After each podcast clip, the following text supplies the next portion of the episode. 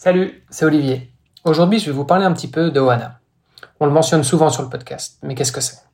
C'est une marque de textile de triathlon que j'ai créée en 2019, alors que je cherchais moi-même une trifonction. Impossible de trouver quelque chose à mon goût, et surtout dans quoi je me sens suffisamment à l'aise pour enchaîner les trois disciplines pendant plusieurs heures. J'ai alors décidé de créer ma propre trifonction.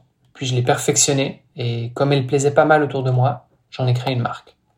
Et avec le temps, la gamme s'est développée sur chacune des disciplines. La majorité des produits sont conçus avec des matériaux naturels ou recyclés en Europe. Alors si vous voulez tester la marque ou si vous êtes tout simplement curieux, rendez-vous sur www.oana.boutique. La taille ne convient pas C'est pas grave. Les retours et échanges sont 100% gratuits. Petite anecdote, la marque a été créée via une campagne de crowdfunding en 2020.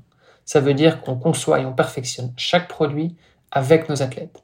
Donc si vous avez des commentaires, des suggestions ou des questions, écrivez-moi sur la page contact du même site www.ohana.boutique. Ça s'écrit O-H-A-N-A.boutique. Je serai ravi de vous lire. Et maintenant, place à l'épisode. Prêt pour un nouvel épisode Alors, juste avant, je vous invite à aller faire un tour sur devenirtriathlète.com slash commande. Vous pourrez retrouver notre livre sous la direction d'Olivier à sept mains. On s'est mis autour d'une table pour vous proposer le meilleur pour savoir comment devenir triathlète, comment progresser en triathlon et enfin comment performer en triathlon. Je vous donne rendez-vous à la fin de cet épisode pour quelques derniers conseils. Allez, c'est parti pour devenir triathlète. Bonjour à toutes et à tous, bienvenue pour un nouvel épisode du podcast Devenir triathlète. Euh, pour m'accompagner dans cet euh, exercice, comme d'habitude, il y a Olivier de Scooter. Salut Olivier. Salut Armano. Ce soir, aujourd'hui, nous recevons une invitée euh, qui a déjà pratiqué bon nombre de sports qui, qui s'adonnent sur, sur beaucoup d'épreuves et on va pouvoir développer tout ça avec toi, à savoir Marine Leleu. Salut Marine. Hello tout le monde, je suis très contente d'être là, merci. Eh bah écoute, euh, pareillement. Euh, je suis désolé pour cette intro. D'habitude, je, je, suis un peu plus inspiré, mais là, j'avais un petit peu du mal à trouver les mots. Euh, bon, en tout cas, l'essentiel, c'est que tu sois là avec nous. On va pouvoir échanger avec toi de, de ta vie de sportive et, et, autres, de tous les projets que tu relèves. Euh, mais euh, on a une tradition dans ce podcast, c'est en général de laisser la parole à notre invité, et en l'occurrence notre invité et eux, pour se présenter. Donc dis-nous tout. Qui est Marine Leleu pour celles et ceux qui ne te connaîtraient pas? Alors c'est vrai que j'ai souvent du mal à me présenter parce que j'ai plusieurs casquettes. Euh, la première casquette, c'est celle de coach sportive. Donc, je suis coach sportive euh, euh, du coup personnelle. je suis aussi chef d'entreprise. Donc, avec Chloé, ma meilleure amie, on a créé une marque, donc Live, une marque de chaussettes pour l'instant, qui se développe petit à petit. Et ma troisième casquette, c'est celle de créatrice de contenu sportif sur les réseaux sociaux. Voilà, donc je jongle un petit peu entre les casquettes. Il y a des moments où je suis plus dans un domaine, d'autres plus dans un autre. Voilà, et à côté de ça, bah, je suis une sportive amatrice et j'aime beaucoup euh, euh, faire du sport et le partager sur les réseaux sociaux. Voilà. Ouais, j'allais presque dire, tu as aussi une quatrième vie qui est une vie de sportive parce que euh, tu, tu te contentes pas juste un petit peu de t'entraîner, tu fais quand même pas mal de, de, choses. On va pouvoir revenir avec toi là-dessus. Oui, oui, oui, bah oui, je, je m'entraîne, mais comme comme tout le monde. Enfin, voilà, pour moi, j'ai jamais été dans un club de triathlon, j'ai jamais eu de coach en triathlon. Voilà, je fais tout euh, comme ça. Mais tu as déjà fait quand même des sacrés défis euh, en triathlon. oui, un petit peu, oui, oui, oui. bon, bah écoute, je pense que justement pour, pour en savoir un petit peu plus sur, sur ces défis, parce que euh, tu restes un petit peu, euh, comment dire, secrète, euh, on peut peut-être remonter à tes débuts dans le sport. Comment est-ce que tu as découvert le sport? Comment est-ce que tu as été piqué par le virus du sport? Alors j'ai toujours été sportive, j'ai grandi dans une famille de sportifs. Mon papa, ma maman font beaucoup de sport. Et après, moi, c'est vrai que j'ai toujours voulu être coach sportive euh, et donc du coup j'ai passé mes diplômes pour être coach sportive euh, dans le domaine de la natation au début. Et après, je me suis, j'ai voulu m'intéresser. Je suis quelqu'un d'assez curieux et j'ai voulu m'intéresser à d'autres choses autres que la natation. J'avais déjà mon ça donc mon brevet de maître nageur sauveteur. Et je me suis dit, bah, va tester autre chose en tant que prof de fitness. Et du coup, euh, bah, j'ai découvert ça et j'ai adoré. Et voilà, je me suis lancée dans ça. J'ai commencé à coacher des gens, les préparer pour le pour des courses, etc. Et puis après, moi, je me suis lancée un petit peu, un petit peu dans ça. Donc, euh, donc voilà, ça s'est fait euh, avec la vie. Voilà, les opportunités, les contacts, les partages. Et alors, quand tu dis euh, que tu as une formation de coach sportive, je sais qu'en France, il y a plusieurs types de, de formations. Il y a des brevets d'État, il y a des diplômes, il y a aussi des formations qui sont dispensées directement par les fédérations. Toi, tu es passé par, par quel biais? Est-ce que tu es passé par STAPS? Enfin, voilà, par, par quel biais tu es passé en fait pour, pour assouvir ton envie de devenir coach sportive? Alors, moi, j'ai un brevet d'État. Euh, donc un brevet d'état, j'ai un BPGEPS AGFF, mention CED, donc cours collectif et musculation, ça s'appelle tout simplement. Et après, j'ai des formations annexes, par exemple TRX, kettlebell, femme enceinte. voilà, j'ai voulu me former sur ça, toujours voulu être, être curieuse sur ça. Donc, voilà, et donc j'ai fait ça après, mon bac. Ok. Euh, et, et, du coup, tu as tout de suite exercé en tant que coach sportive euh, ou euh, tu t'es lancé dans des défis sportifs ou tu t'es euh, spécialisé. Enfin comment est-ce que tu as orienté un petit peu ton, ton début de carrière et qui t'a doucement amené jusqu'à avoir trois vies en fait ou, quatre non j'ai commencé directement en tant que coach. J'ai commencé à coacher. Donc moi j'ai des cours de fitness. Donc j'étais sur un estrade avec un micro devant 70 personnes à faire des squats et des cours de step. Donc c'était assez épique mais c'était vraiment bien. Je pense que c'est ça qui m'a permis aussi peut-être de commencer à me forger un petit peu peut-être le cardio, euh, de faire beaucoup de cours toute la journée. Et après, c'était très fatigant quand même de donner des cours, des cours de vélo, des cours de body attack, de body pump, de RPM, etc. Et donc j'ai voulu réduire un petit peu ce, ce, enfin cet aspect de coach sportif à tout le monde. Et j'ai voulu me spécialiser dans le coaching personnel. Donc euh, coacher des gens. Moi, je fais pas de sport, mais je coach des gens, les accompagner dans leurs objectifs, dans leur, euh, bah, un petit peu dans, dans ce qu'ils faisaient. Et c'est là que je me suis intéressée à la course à pied. J'ai préparé des gens leur premier marathon euh, dans tout ce qui est la partie renfo, etc. Parce que je peux pas prétendre à faire des prépas marathons. Enfin, quand j'ai commencé, je pouvais pas prétendre. Je pense qu'il faut vraiment des formations en tant que coach spécifique dans la, la course à pied, etc., le triathlon. Puis j'avais pas mon expérience personnelle. Donc c'était principalement le renforcement du sportif, du coureur, etc. Et euh, c'est comme ça que je me suis intéressée à ça. Et c'est comme ça que petit à petit j'ai glissé en faisant, en réduisant complètement mes cours collectifs et en augmentant complètement mes coachings perso, jusqu'à maintenant faire que du coaching perso. De temps en temps, je fais des coachings de petits groupes mais euh, mais voilà, mais c'est tout, euh, c'est toujours ma passion euh, et j'aime tout, j'aime toujours ça, aider les gens, les encadrer, les atteindre, les aider à atteindre leurs objectifs, qu'ils soient de course ou tout simplement se remettre en forme ou tout simplement bouger. Voilà. Et comment, comment on fait du coup pour, pour devenir coach, coach personnalisé hein? Comme tu dis, j'imagine les cours collectifs c'était plus facile, tu allais dans les salles de sport, tu avais un contrat avec eux et voilà. Euh, comment tu fais pour trouver tes clients? Parce que je pense que c'est un sujet quand même qui intéresse, à mon avis, pas mal de, de nos auditeurs. Euh, je pense qu'il y a quand même beaucoup de triathlètes qui se disent ah ouais tiens j'aimerais bien euh, la vie de coach, c'est quand même cool. Tu passes ta vie à t'entraîner, à entraîner les autres, c'est quand même plutôt sympa. Euh, Raconte-nous un petit peu, de nous tes secrets. C'est comment comment tu fais pour te lancer en tant que coach? Alors déjà, je vais peut-être briser des rêves, mais euh, quand t'es coach, des fois c'est très frustrant parce que t'as pas le temps de t'entraîner. Moi, j'ai la chance de pouvoir gérer un peu mon emploi du temps et vraiment, quand je quand j'ai commencé à coacher à Paris, j'avais un loyer de 1000 euros à donner à la salle tous les mois. Donc, euh, faut payer son loyer plus le loyer pour coacher dans la salle. Donc, faut en faire des coachings quand même. Voilà. Plus encore 1000 euros pour la chambre de bonne, c'est ça? Oula, ouais, exactement, voilà, c'est ça. Et euh, moi, j'ai commencé, alors tout le monde dit oui, mais t'as as beaucoup de gens qui te suivent. Moi, non, moi, j'ai commencé, j'avais pas eu tous les réseaux sociaux, donc euh, j'avais pas du tout le, la vitrine que je que j'ai actuellement. Enfin, ça veut rien dire, mais vous voyez ce que je veux dire. Et en fait, bah, c'est du bouche à oreille. Je pense qu'il faut euh, commencer à faire des séances gratuites, proposer aux gens, etc. Être être ouvert, dévoué. Et moi, j'ai très bien coaché à 5 heures du matin, comme j'ai coaché de 22h à 23h le soir chez les gens, je me déplaçais. En fait, il faut savoir que quand tu es coach aussi, euh, tu coaches quand les gens ne travaillent pas. Donc le matin tôt, le midi, le soir, les jours fériés, à Noël, le Nouvel An. Voilà, en fait, c'est ça. Et les gens, des fois, ils oublient ça, ils se disent, ah oui, mais c'est trop bien, tu fais du sport tout le temps. Ouais, enfin bon, en fait, euh, tu fais du sport parce qu'en fait, tu as travaillé de, euh, de 6h à 9h du matin, donc tu peux t'entraîner toute la matinée. Tu reprends de midi à 14h et l'après-midi, tu peux t'entraîner, mais après, tu reprends de 18h à 22h, quoi. Donc en fait, c'est ça que les gens, des fois, ils, ils oublient. Et euh, oui, c'est sûr que le jour férié, le 1er janvier, bah, tu travailles beaucoup. Le 14 juillet, j'ai travaillé. Après, c'est un choix. C'est à toi aussi de gérer ton planning, ton emploi du temps. Mais moi, je sais que bah, les jours fériés, c'est là où on me demande le plus de travailler, ou même en vacances. Voilà, donc après, tu, tu gères ton planning. Mais les conseils que je donnerais aux gens, c'est il faut aimer coacher les gens, il faut aimer faire faire du sport aux gens, mais il faut pas aimer faire du sport principalement. Ouais, je comprends, il y, a, une grande différence. Et, ce que tu disais est intéressant aussi, c'est en fait quand tu te lances, et ça je pense que c'est vrai pour euh, n'importe quel type d'entrepreneuriat finalement, c'est pas hésiter à donner beaucoup au mm. début. Euh, parce qu'en fait, euh, si tu essayes de, de, vendre ton coaching à tout prix, bah, en fait, euh, tu vas passer ton temps à essayer de vendre un truc que tu n'arriveras pas forcément ou tu vas, auras du mal. Alors que si tu commences à faire du coaching gratuit, bah, potentiellement, il y aura le bouche à oreille, les gens vont bien aimer. Bon, bah, maintenant que tu as bien aimé, voilà, j'ai besoin de vivre, donc est-ce que ça t'irait de passer sur une formule payante? Donc voilà, et ça, c'est un truc aussi, je pense qu'il y, y, y, a pas mal de gens qui ont, qui ont tendance un peu à oublier ça. Donc je crois que c'est important, effectivement, de savoir, savoir donner, en tout cas dans un premier temps. Et pas, pas hésiter à être, être inventif, c'est-à-dire euh, euh pas, pas, pas hésiter à dire aux gens bah écoute euh, si tu veux euh, tu fais un anniversaire t'as des gens qui viennent et ben moi si tu veux je viens au début ou à la fin et je fais une séance avec avec tes, tes potes et tu partages un bon moment. Ou avec euh, proposer à quelqu'un qui est pas trop chaud de dire bah écoute la prochaine fois je te coach toi et, ta femme ou toi et ton ton mari on essaie de voilà ou avec les enfants. Faire des séances sportives c'est pas forcément faire du sport c'est de l'activité physique et c'est avant tout bouger se vider la tête. Et les gens pensent à faire du sport mais juste en fait pendant une heure ils ont pas leur téléphone ils sont pas en réunion et ils, ils prennent soin d'eux et ça c'est le plus important, il l'oblige aussi beaucoup ça.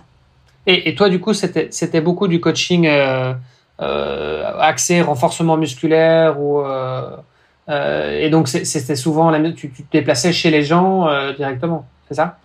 Alors euh, non, j'allais beaucoup en salle de sport, mais enfin moi c'était en salle de sport, j'avais mon le loyer que je payais en salle de sport.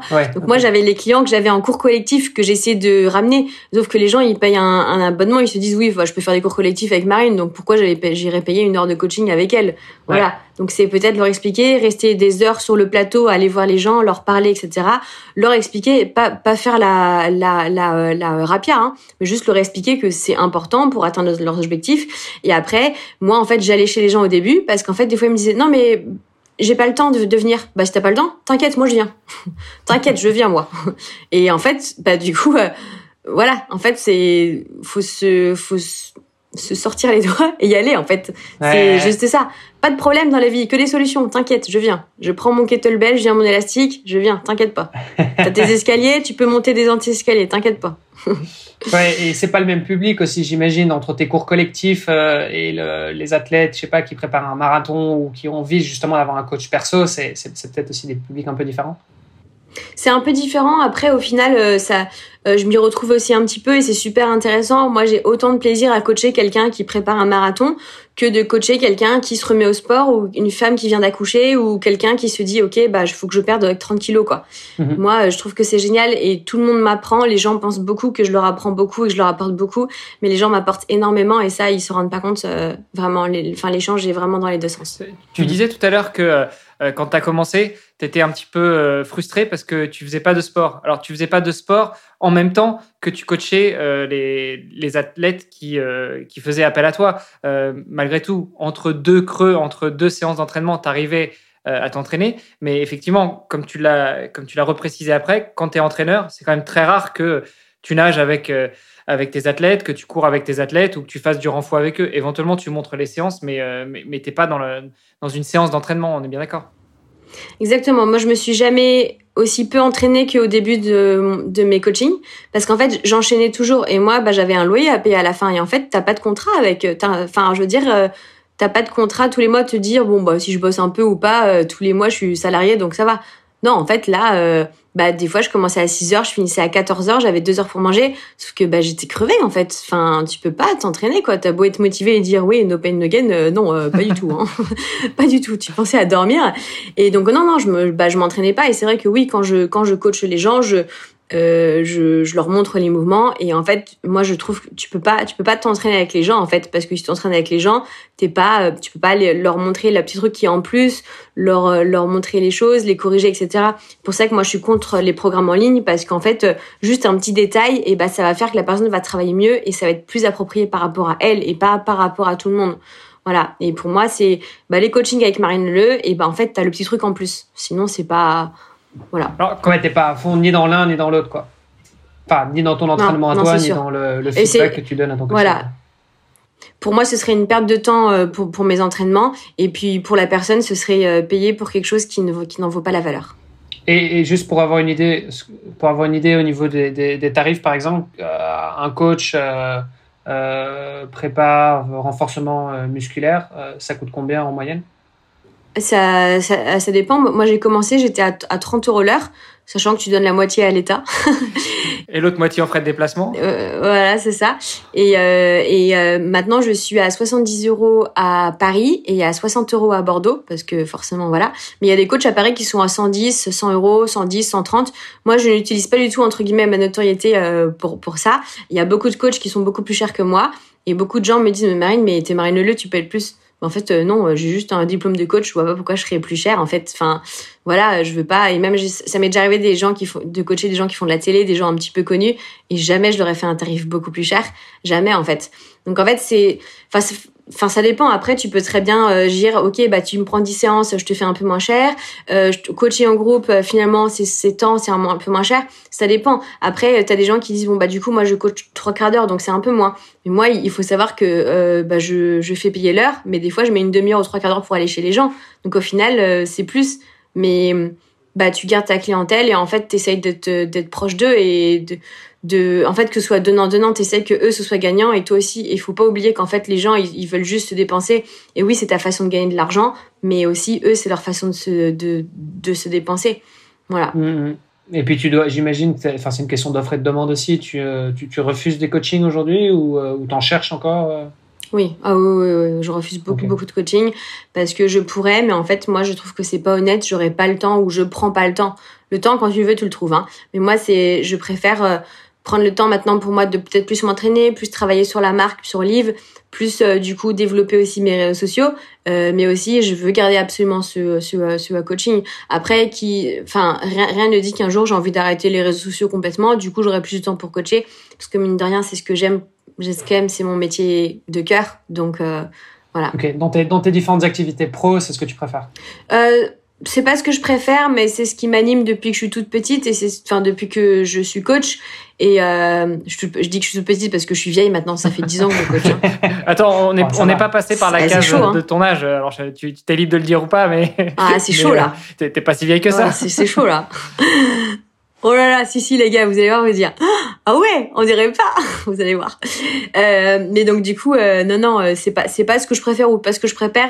Enfin, ça dépend des fois. Il y a des moments. Euh, j'adore coacher. À des moments, en fait, ça, ça dépend. Euh, L'été, bah, du coup, je préfère peut-être un peu plus m'entraîner. Euh, voilà, en septembre, il y a, y a peut-être les nouvelles sorties de produits. Enfin, voilà. Enfin, ça dépend. Et encore une fois, j'ai la chance de, de, pouvoir faire un peu ce que Tout, je veux. Tout à l'heure, tu disais que euh, quand on est coaché par Marine Leleu, il y a le petit plus. Le petit plus, c'est que euh, tu es systématiquement euh, en présentiel avec les personnes que tu coaches ou tu les, enfin, tu es sur un rythme, je sais pas, une ou deux fois par semaine et puis après tu leur donnes un petit peu d'exercice à faire de leur côté ou c'est vraiment systématiquement tout le temps avec toi? Non, c'est tout le temps avec moi. Sauf après, si c'est des gens que je connais depuis longtemps, que je. Il y a des gens que je coach depuis 4 ans. Hein. Ils sont toujours là. Hein. Et euh, moi, j'ai pas de nouvelles personnes depuis deux ans, sauf depuis que je suis arrivée à Bordeaux. Forcément, j'ai une nouvelle clientèle. Mais sinon, j'ai pas de nouvelles personnes. C'est les mêmes, ils restent et ils sont là, ils sont fidèles. Et moi aussi. Mais euh, après, ça m'arrive de leur donner des petites choses à faire.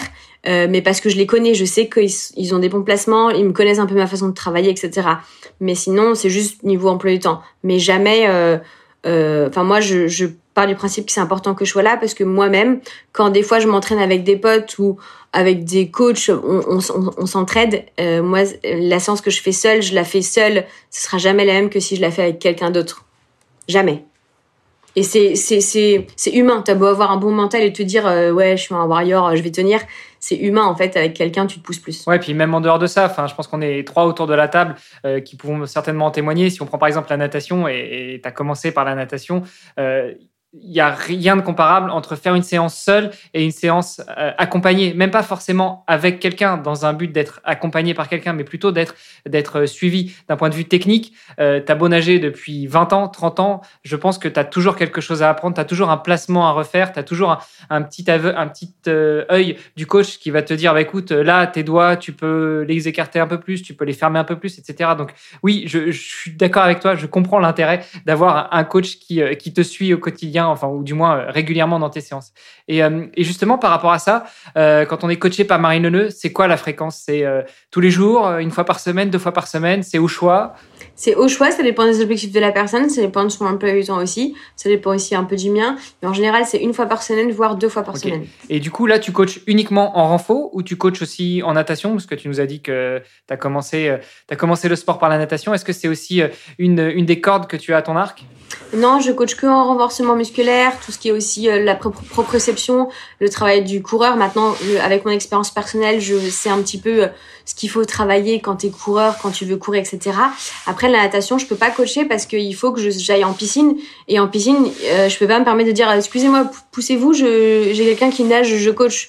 Tu vois, en fait, il faudrait que je sois employé de la mairie ou de la piscine. Et ça m'est déjà arrivé d'aller avec des potes, pas du tout en séance de coaching, pas payé ni rien du tout, leur donner des conseils. Je me suis virer à la piscine parce qu'ils pensaient que je travaillais. et en fait, je les comprends. Enfin, je veux dire, sinon n'importe qui nage un peu et dire, ok, bah je, moi je coach natation, je, tu, tu, tu payes ton entrée et je, voilà. En fait, voilà, tu peux pas, tu peux pas en fait. Euh, enfin, il y a des maîtres nageurs pour ça. Tu peux pas prendre leur place, quoi. Je peux donner des petits conseils comme ah, parce ça. Parce que le maître nageur, il est pas juste là pour te rattraper si jamais tu tombes à l'eau et que tu sais pas nager. Non, non, quand même. Oh, c'était, la, petite blague un peu mesquine. Euh, bon, alors, mais ça, c'est ça, c'est ta première vie, ta première vie euh, de coach. Euh, mais tu fais pas que ça. Et, et notamment, moi, je pense que ce qui nous intéresse aujourd'hui, c'est aussi de parler un petit peu de de, de, de, de Marine, la sportive. Qu'est-ce que, comment est-ce que tu en es arrivé à te lancer dans des, dans des projets sportifs tous aussi fous les uns que les autres? Comment j'y suis arrivée? Je sais pas trop en fait euh, je crois que ça s'est fait avec au fil de mes rencontres au fil de de ma vie. Euh, j'ai commencé à coacher des gens pour leur premier marathon et je me suis dit euh, c'est c'est cool. Et je leur ai dit si vous passez la ligne d'arrivée euh, bah la prochaine course je la fais avec vous. J'avais jamais fait de semi-marathon de ma vie en fait. Et bah finalement ils l'ont fait et j'ai commencé dans ça. Puis j'ai commencé à faire un semi-marathon. Je me suis dit que c'est le truc le plus dingue que je ferais toute ma vie le plus gros énorme. Si j'avais su Et puis après, je me suis mise à faire un marathon, puis un Alpha Ironman, et puis un Ironman, 2, 3, 4, puis l'enduroman. Après, euh, c'est ce que j'ai déjà dit, je suis jamais dans la surenchère, ça sert à rien. Et avec le recul, l'enduroman, je l'ai fait beaucoup plus tôt. Pour, je l'ai fait beaucoup trop tôt. Pour ceux qui, qui savent pas, l'enduroman, c'est l'un des plus gros triathlons au monde. Donc c'est 150 km de course à pied, de Londres à Douvres, aux côtes anglaises, traversée de la Manche à la nage, et après c'est Calais-Paris à vélo. Et en fait, euh, euh, moi, je l'ai fait un peu tôt parce que maturité sportive, en fait, le truc, c'est qu'en fait, tu fais ça et après, tu fais quoi de ta vie? En gros, c'est OK. Bah maintenant, je fais quoi? Mais mais vous rigolez, mais c'est très dur, hein. moralement et mentalement. Faut vraiment être fort, hein, parce que après, t'es là, t'es vraiment, c'est vraiment compliqué après, parce que tu tu sais pas. Alors, je suis, je suis entièrement d'accord avec toi, mais il faut être fort déjà pour le faire, c'est une chose, parce que ça demande quand même un sacré entraînement. On a mm. eu euh, on a eu euh, Perrine, euh, Lefage qui a, qui a fait ça aussi euh, et nous racontait un petit peu ses séances de natation où elle se faisait 6 heures de piscine après le boulot de, de, 17 à 23. Donc non, je peux imaginer que c'est un, c'est, une sacrée préparation. mais l'après-coup, mais je te comprends tout à fait. en général, déjà après avoir fait un Ironman ou un marathon, après ça dépend un petit peu. À chacun met la barre où il veut, mais une fois que tu as réalisé un gros défi sportif, après, tu as un peu le. Moi, j'ai ça en ce moment là. Euh, j'ai fait un. Euh, au moment où on enregistre là, c'est dix jours après euh, mon Ironman de, de Vitoria. Euh, je sens effectivement ce vide. Euh, c'est le, c'est vraiment le, blues du triathlète où ah, tu sens. Non, mais c'est vrai. Tu... Je comprends tellement. Non, mais je comprends. Non, mais je suis. Je comprends. Moi, j'ai eu pareil après Nice. Hein. Après Nice, moi, j'ai eu pareil. Hein. Et tu te dis, en fait, je fais quoi? Je m'entraîne, j'ai pas, j'ai plus le truc euh, qui m'anime le matin, je me lève, je pense à ça, je mange, je mange comme ça, je dors comme ça. Je, et t'as plus ça. Et En fait, ah, t'as plus ça. Alors imagine l'enduroman. Non, mais oui, non, mais je vois très bien. Et je trouve que Désolée, je dévie, je dévie un peu, mais je trouve que on n'en parle pas assez des après-courses. Et moi, je veux vraiment prévenir un peu les gens parce que ça peut vraiment être très dur la redescente. Hein. Voilà, tu vois, on en parle en rigolant, mais vraiment, ça peut être très très dur. Euh, je te parle pas de dépression, mais franchement, ah bah, ça peut. Hein. Et les gens, en fait, autour, ils comprennent pas. Non, mais les gens, en plus, autour, ils comprennent pas. Ils disent, oh, ça va, tu peux te reposer un peu. Hein. Et en fait, les gens ne comprennent pas. Et je trouve que c'est sous-côté. Non, c'est un vrai truc. Enfin, les après Ironman. Et en fait, je trouve qu'il y a une préparation pour l'Ironman, mais il faudrait se préparer aussi mentalement. Et moi, je dis toujours aux gens, attention, soit, pré soit prévois des courses plus tard, sans forcément t'inscrire, mais dans ta tête, tu sais qu'il y a un truc après, comme ça tu t'arrêtes pas, sans forcément, je te parle pas de deux semaines après, hein, mais prépare des choses, prévois des choses, autre chose, pars en vacances, prévois des choses. Ne, ta vie ne va pas s'arrêter après, même si tu te dis, oh c'est bon, je fais ça, après je verrai. Non, parce que c'est vraiment très dur la redescente. Et d'ailleurs, moi, en amont de, la course, euh, j'étais en fait, j'étais limite parce que bon, c'est un truc, faut dire, ça a été reporté. Ça faisait trois ans que je la préparais cette course. Euh, mais donc du coup, j'étais limite plus excité de, de me dire c'est bon, la course sera derrière moi. Euh, parce que je vais pouvoir justement lâcher un peu cette charge mentale, euh, cette pression de l'entraînement au jour le jour, tous les sacrifices qui vont, qui vont avec. Euh, et en fait, euh, c'est vrai que tu as quelques jours d'euphorie après, parce que tu dis ça y est, je l'ai fait trop bien. Voilà. tu as les endorphines en plus. Tu as les endorphines. en général, tu as fait le déplacement, donc voilà. Mais par contre, c'est vrai qu'il y a un moment, tu rentres à la maison. tu retrouves le boulot, le truc, tu as les gens qui ah bravo machin, ok cool, et après, il y a un espèce de vide, c'est hallucinant et tu te dis mais waouh, ça la vie a moins de tu vois, ça a perdu bah parce qu'en fait c'est tellement c'est un truc c'est devenu ça ça fait partie de ton identité. Tu vois, ça t'a forgé pendant pendant des mois, pendant des années, ça fait partie de ton identité et là tout à coup c'est plus là, tu vois. Et donc tu as besoin effectivement et, et, comme tu dis ouais, faut faut prévoir un peu le truc. Euh, se faire des vacances, voir des potes, voir la famille, enfin je sais pas, faire un truc, mais en tout cas euh, te retrouver tout seul à la maison, euh, tu vois, et retrouver la, ta route. En fait, tu as, as perdu ta routine d'athlète. C'est ça, le, le, truc de te dire vite, faut que je, je sorte du boulot, faut que je revienne, faut que je fasse un truc pour aller m'entraîner. Vite, faut que je fasse ça pour pour aller m'entraîner, pour faire ça. Ah non, faut faut que, enfin voilà, vraiment. et les gens te disent non mais c'est simple, profite des bonnes choses euh, cuisine, médite, va te balader. ouais, bien sûr, c'est clair, ouais, j'ai envie de le faire, mais en même temps, tu te dis, putain, est-ce que, tu vois, c'est difficile de revenir à des trucs comme ça, et pourtant, c'est important, hein, c'est essentiel, hein, je veux dire, de. C'est important, c'est essentiel. C'est hyper important, je dis, je dis pas le contraire, mais mais, mais vraiment, c'est pas facile de revenir à ça, de te dire, bon, allez, maintenant, je vais, je vais me balader dans le parc et puis je vais méditer, alors que, tu vois, deux semaines avant, tu étais en mode 20 heures d'entraînement par semaine, si pas plus. Euh, tu as un rythme comme ça et ça, ça change complètement. Et je crois que c'est un truc qu'on retrouve aussi, euh, je sais pas, les, les, entrepreneurs qui ont revendu leur boîte, par exemple, tu vois, qui ont eu des gros succès. Bah, en fait, euh, ouais, tu as, euh, as, quelques millions sur ton compte en banque et euh, et, après, je pense que tu as, un peu le, un peu le même effet. Et c'est un peu la même chose pour, à mon avis, pas mal de gens qui ont, qui ont bossé comme des dingues pour arriver à un truc. Et une fois que ça y est, là, tu dis waouh. euh, et donc. Mais je trouve que le pire en plus, euh, c'est que les gens autour comprennent pas. C'est qu'en fait, euh, bah, par exemple, euh, en fait, les gens, même si tu t'expliques que tu as un vide, les gens ils comprennent pas. Et, et c'est pas leur faute en fait. C'est juste que en fait, tu peux pas expliquer ce que tu ressens, euh, à part, tu vois, toi, tu comprends ce que je ressens, mais les, gens ne comprennent pas. Et en fait, ils, oui, enfin, c'est bon, t'as fait ton truc, repose-toi, c'est trop bien, t'es le plus fort. Ouais, c'est bien, mais en fait, ce vide, tu peux, enfin, c'est dur à combler. C'est un, phénomène qui est quand même bien connu, qui s'appelle d'ailleurs le blues du marathonien en général. C'est-à-dire que, comme tu dis, Marine, euh, ou comme tu dis, Olivier, tu te fixes un objectif, tu l'atteins, et après, et c'est pour ça que très souvent, en tout cas, quand on a fait un ou deux, ou même quand tu es bien accompagné, on va te dire fixe-toi un deuxième objectif à plus courte échéance, euh, peut-être quelque chose de moins gros, mais, reste un petit peu euh, sous pression, sous tension, pour, pour, pas, pour pas qu'en fait, bah, tu passes le mur et après, plus rien. Et en même temps, parce que tu disais, je suis pas dans la surenchère, mais donc tu as quand même fait. T'avais quel âge quand tu as fait l'enduroman j'ai pris le départ, j'avais 26 ans. C'est quand même jeune. En général, on a tendance à dire que déjà. J'étais la plus jeune euh, jamais. Euh, parce que déjà, un Ironman, en général, euh, faire un Ironman avant tes 30 ans, limite, c'est c'est chapeau. tu vois, et je crois que la moyenne d'âge sur Ironman, t'es entre quoi 35 et 40 à mon avis un truc dans le genre je, ben oui parce que moi mes deux premiers Ironman j'ai fait podium parce que dans ma caté, il y avait personne. enfin, il y avait personne. On n'était pas beaucoup. Donc, euh, c'était j'ai fait deuxième et deuxième. Et j'ai fait une fois troisième. Oui, j'ai fait mes trois, mes trois premiers Ironman, j'ai fait trois podiums. Et t'avais quel âge euh, 18, 24 eh ouais, ans. Ouais, 18 ans. Et qui fait des. Qui, qui, enfin, ouais, apparemment, vous, tu me dis vous étiez plusieurs. Non, non, j'avais, j'avais, j'avais 20, 20. Ah non, t'étais dans la catégorie 18 24. Ok, attends pas.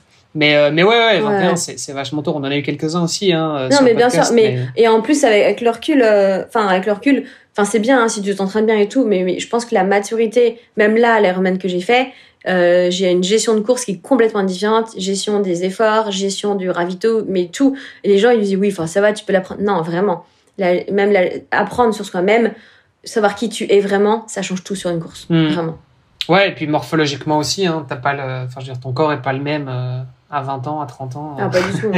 bah, déjà, tu n'as pas forcément la même capacité de récupération, ça on le dit souvent. Et puis, euh, puis oui, ça, ça, fait partie du. C'est la quatrième ou la cinquième discipline du triathlon, c'est savoir gérer ta course. Euh, parce que euh, bourriner en natation, bourriner en vélo et bourriner en course à pied, bon, déjà, c'est pas forcément donné à tout le monde, mais en plus, savoir gérer l'effort sur les trois disciplines, ça reste, ça reste quand même un exercice assez, assez compliqué.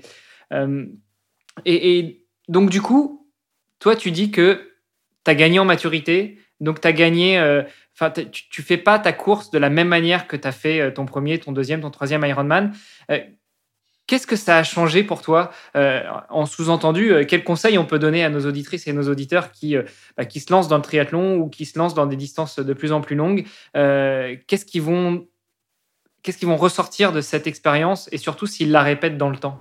Déjà, ce qu'il faut savoir, c'est que oui, on n'a pas la même récupération quand on vit. Donc déjà, moi, je vais avoir 31 ans cette année, hein, donc voilà. Euh, mais déjà, on n'a pas la même récupération dans le temps. Mais moi, je trouve que, ok, euh, j'ai fait, je suis plus vieille entre guillemets que quand je l'ai fait tout jeune, quand j'ai fait plus jeune, mais j'ai énormément d'heures d'entraînement en plus, en fait. Donc oui, il s'est passé beaucoup de temps entre, mais en fait, mon corps, il s'est quand même beaucoup plus entraîné. Euh, je te parle pas sur la période, mais en tout, mon corps s'est plus entraîné. Euh, voilà quoi. Je pense que comme j'ai une hygiène de vie plutôt bien, etc. aussi, ça aide. Mais je pense que ce qui, a changé, c'est, euh, par exemple, j'ai fait le marathon de Madrid cette année. J'ai pris un gros taquet, gros coup, gros coup mou, gros Marine, t'es nulle, t'es vraiment une merde. Qu'est-ce qui s'est passé? J'ai pris du recul et j'ai pas fait les mêmes erreurs sur ce marathon-là. Voilà, j'ai pris, je me suis dit, Marine, arrête, t'es pas la meilleure, arrête n'importe quoi. Voilà, enfin, je l'ai jamais vraiment pensé, mais bon. Et euh, tu gères mieux la course. En natation, tu sais que tu vas prendre des coups, tu sais qu'il faut faire attention à ta trajectoire parce que si tu, tu regardes pas trop les bœufs, oui, c'est chiant de lever la tête pour regarder où tu vas, mais en fait, au final, ça te fait gagner du temps, tu nages un peu moins, etc. Euh, sur les transitions, peut-être mieux gérer tes positions de dans mon sac, je fais quoi, je truc, réfléchir à quand tu vas sortir de l'eau, tu réfléchis en amont tes gestes, ce que tu vas faire en premier pour pas perdre de temps. Bon, c'est pas deux minutes sur Ironman, moi je, m'en fiche hein, des deux minutes, mais bon, à vélo, ok, bah je commence à manger dès le cinquième kilomètre à vélo, je commence à manger les sandwichs, qui fait, enfin avant je me suis dit mais jamais, et en fait parce que ce que tu manges sur le vélo, ce qui va te servir pour le marathon après il y a plein de choses comme ça personnellement. C'est pas valable pour tout le monde. Moi il y a plein de choses comme ça. Penser à beaucoup beaucoup boire apprendre à me faire pipi dessus à vélo pour pas perdre du temps. Et ouais les gars hein, avant j'aurais jamais pensé faire ça tu vois. Et en fait bah oui voilà t'écoutes aussi un peu les pros t'écoutes un peu ce qu'ils font ce qu'ils disent etc le marathon bah gérer aussi ton effort savoir euh, euh, comment tu comment tu gères le truc. Voilà, je pense qu'il n'y a pas de bonne ou mauvaise réponse. Je pense que ça dépend aussi beaucoup des gens. On est tous différents, on a tous des caractères différents, on a tous des entraînements différents, des vies différentes. Et heureusement, sinon ce serait nul si on est tous pareils. Donc voilà, il faut, je pense qu'il faut écouter un peu à droite à gauche, prendre des conseils à droite à gauche, tester les choses en entraînement, ne pas faire une généralité sur tout, même si bon, il y a des choses de base, mais euh, surtout tester les choses et ne pas se faire engrainer ou influencer par les autres. Alors que bon, je suis pas la meilleure placée parce que je partage beaucoup sur les réseaux, mais attention aux réseaux sociaux parce que les gens partagent vraiment beaucoup de positifs et que les trucs bien et partagent pas forcément les mauvais trucs. Euh, voilà, bah oui, c'est clair. Tu t'es, enfin, tu t'es tapé une raclée. Euh, en général, t'as pas trop envie de le partager. Tu partages, tu partages la belle photo finisher en général sur les réseaux. Voilà. Alors moi, je, moi, je le fais de plus en plus. Hein, euh, et euh, je trouve que c'est très honnête de partir courir. En fait, au bout de deux kilomètres, je rentre, je le dis. Madrid, j'ai pleuré, c'était dur, c'était horrible. Oui, il y a des groupes Facebook qui me taclent. Oui, il y a des, gens qui utilisent et qui me, me détruisent sur les réseaux sociaux. Mais franchement, j'en ai rien à faire. Et puis de toute façon, quand on parle de moi, ça me fait vendre des chaussettes beaucoup plus.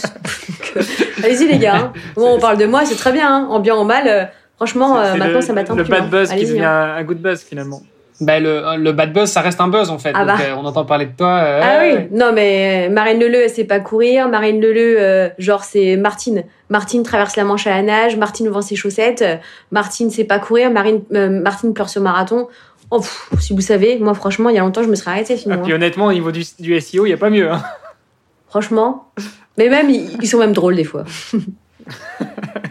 Euh, tu, disais tout à l'heure que euh, je voulais juste réagir sur une petite chose que tu as dit. Tu as dit que euh, c'est pas les deux minutes que tu vas, entre guillemets, perdre à la transition qui vont te poser un problème sur Ironman parce que bah, finalement, c'est vrai qu'une course Ironman, les meilleurs les ultra meilleurs qui courent dans des conditions spécifiques, c'est moins de 7 heures pour les hommes, moins de 8 heures pour les femmes. Euh, sinon, les records du monde sur, sur la belle Ironman, on est entre 7 et 8 pour les hommes, entre 8 et 9 pour les femmes. Euh, et puis, pour le commun des mortels, on est entre 10 et, 10 et 15 heures. Euh, effectivement, par contre, peut-être que là où tu vas gagner, quand tu réfléchis déjà à ta transition, quand tu réfléchis déjà aux différents éléments qui vont constituer ta sortie d'eau, ta montée sur le vélo, euh, les éléments qu'il faut que tu mettes, le casque, le, le dossard, etc. Alors déjà, ça va t'éviter parfois des sanctions, parce que ce serait dommage de te prendre un carton alors que tu n'es même pas encore sorti du parc à vélo, ou alors que tu n'es même pas encore revenu au parc à vélo, parce que... Ah, j'ai fait ça, oui. Pour ceux qui voilà, pour ceux qui savent pas, euh, on a fait un super beau vélo, on arrive et on oublie de descendre avant la ligne, bah, c'est dommage, mais c'est un joli carton. Euh, donc tout ça, en fait, déjà, ça va peut-être t'éviter des sanctions, puis ça va t'éviter aussi pas mal de charge mentale, et finalement sur des courses comme ça, tu vas avoir besoin de toutes tes ressources, à commencer par bah, ta ressource mentale, non? Exactement, c'est exactement le, mot que tu as employé, la charge mentale. En fait, si tu enlèves de la charge mentale, tu gardes, et, c'est bête hein, euh, de réfléchir, ça utilise de l'énergie, c'est débile, hein, mais vous avoir sur un Ironman, euh, au bout d'un moment, euh, tu as un petit peu de mal à cogiter là-dedans. Et oui, exactement ce que, tu dis, les derniers kilomètres à vélo, tu te répètes dans ta tête, attention à la ligne, attention à la ligne, attention à la ligne, attention à la ligne. Et avec l'expérience, tu sais que attention à la ligne. Parce que bon, prendre un carton euh, ou euh, faire 8 minutes de prison euh, parce que tu t'es pris un carton, c'est bof quoi. Voilà, mais encore une fois, c'est pour ça que je pense qu'il faut prendre, prendre le temps de faire son, son Ironman, prendre le temps de faire un triathlon, commencer par des petits, travailler les transitions, voilà, connaître un petit peu comment ça se fait, ce qu'on fait on fait quoi dans les sacs de transition, qu'est-ce qu'on met, etc. Et réfléchir en amont à, ok, je sors de l'eau, je fais ça, ça, ça, ça, ça dans l'ordre. Ah non, c'est vrai que je dois faire ça avant ça. Ok, c'est bon.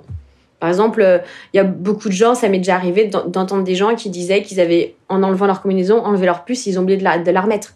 Ça, ça, arrive souvent. Ouais, mais en fait, au bout d'un moment, tu tu, tu, tu réfléchis pas. Ou même, ça m'est arrivé de voir quelqu'un qui est parti en course avec son casque à vélo sur la tête, quoi. Donc bon, euh, mais c'est con, hein. Mais moi, je me suis retrouvée à mon deuxième Ironman. Euh, je voulais faire la star avec les, euh, les photographes sur les côtés. Je me dis, je vais faire une belle photo et tout ça. Au 90e kilomètre, il y a un truc qui me gêne au bout du, au, niveau du menton. Je me rends compte que c'est mes lunettes de piscine que j'avais mises là. Donc, j'avais les photos officielles avec des lunettes de piscine autour du cou. Genre, je suis là, je suis truc comme ça. Et voilà. ah bah oui, bah, faut bien en rire. Non, mais, écoute, on, a, on a tous fait des erreurs, hein. même, même ceux qui ont des, qui ont des années de, de pratique. Oh bah oui, mais bon. En même temps, ça c'est des trucs, enfin tu les, tu les sais, enfin ça, ça, devient des automatismes à partir du moment où tu as fait euh, 5, 10 courses, euh, voilà, il n'y a, pas, y a pas de secret quoi. C'est ça. Ou alors... Donc ne vous jetez pas en disant Ouais, voilà, c'est ça. Ne, ne te dis pas, je vais faire un Ironman. Non, fais les petites ouais, teste des choses, teste ses transitions. Voilà. Et à la limite, euh, tu les fais en entraînement aussi, tu vois. Mais euh, enfin, je me souviens, mm. j'avais un coach à un moment euh, au Pérou. Il faisait des séances d'entraînement où on travaillait que les transitions, où on travaillait les départs, tu vois, depuis la plage jusqu'en mer. Mm. Comment tu fais pour, tu vois, passer devant les mecs devant toi pour avoir le, la, la, tête dans l'eau. Enfin, tu vois, c'est ce genre de truc, c'est con. Mais, euh, mais voilà, comment tu fais pour enlever ta combinaison le plus vite possible quand tu sors de l'eau? Euh, bah, Ça se travaille. Ah bah rien rien n'est con. Tu ah vois, bah, non, comment tu fais pour enlever ton bonnet et tes lunettes et de les garder dans la manche de ta combi en néoprène? Comme ça, tu es sûr que tu vas pas les perdre et qu'au moins tu as les mains libres. Et qu'avec ta main libre, tu peux faire autre chose. Enfin, c'est con, mais on n'y pense pas forcément. Et je crois qu'il y, y, a beaucoup de gens, effectivement, qui ont fait ces erreurs. Donc, euh, c'est les trucs à pratiquer. Et en fait, soit tu apprends de tes erreurs, euh, enfin, de toute façon, tu apprends toujours de tes erreurs, mais ou alors tu es bien conseillé. Et, au rang des conseils, est-ce que euh, toi, Marine, qui a déjà fait pas mal de triathlon et, d'autres défis, j'aimerais bien qu'on y revienne aussi un petit peu après, mais est-ce que euh, tu as souvent des gens qui te sollicitent, alors même pas forcément des, des, gens sur les réseaux eu égard à tout le contenu que tu crées, mais, même peut-être des proches qui se disent tiens, un jour j'aimerais bien faire un triathlon, qui t'appellent et qui disent Maron, Marine, c'est quoi ton conseil Qu'est-ce que je dois faire? Parce que moi, ça m'est déjà souvent arrivé et en général, je sors une liste à l'après-vert et les gens me disent c'est bon, finalement, le triathlon, c'est pas pour moi, c'est trop compliqué.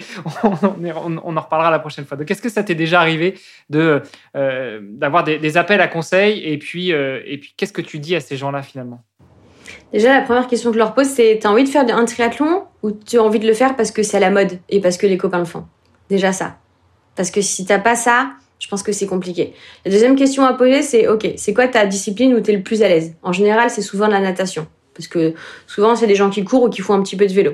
Ok, donc en natation, sache qu'en fait, oui, c'est compliqué, oui, c'est difficile, mais si tu cours et que tu fais du vélo, tu as la condition physique. Ce qui te manque, c'est juste la technique. Voilà, et juste le travail peut-être en mer ou en lac.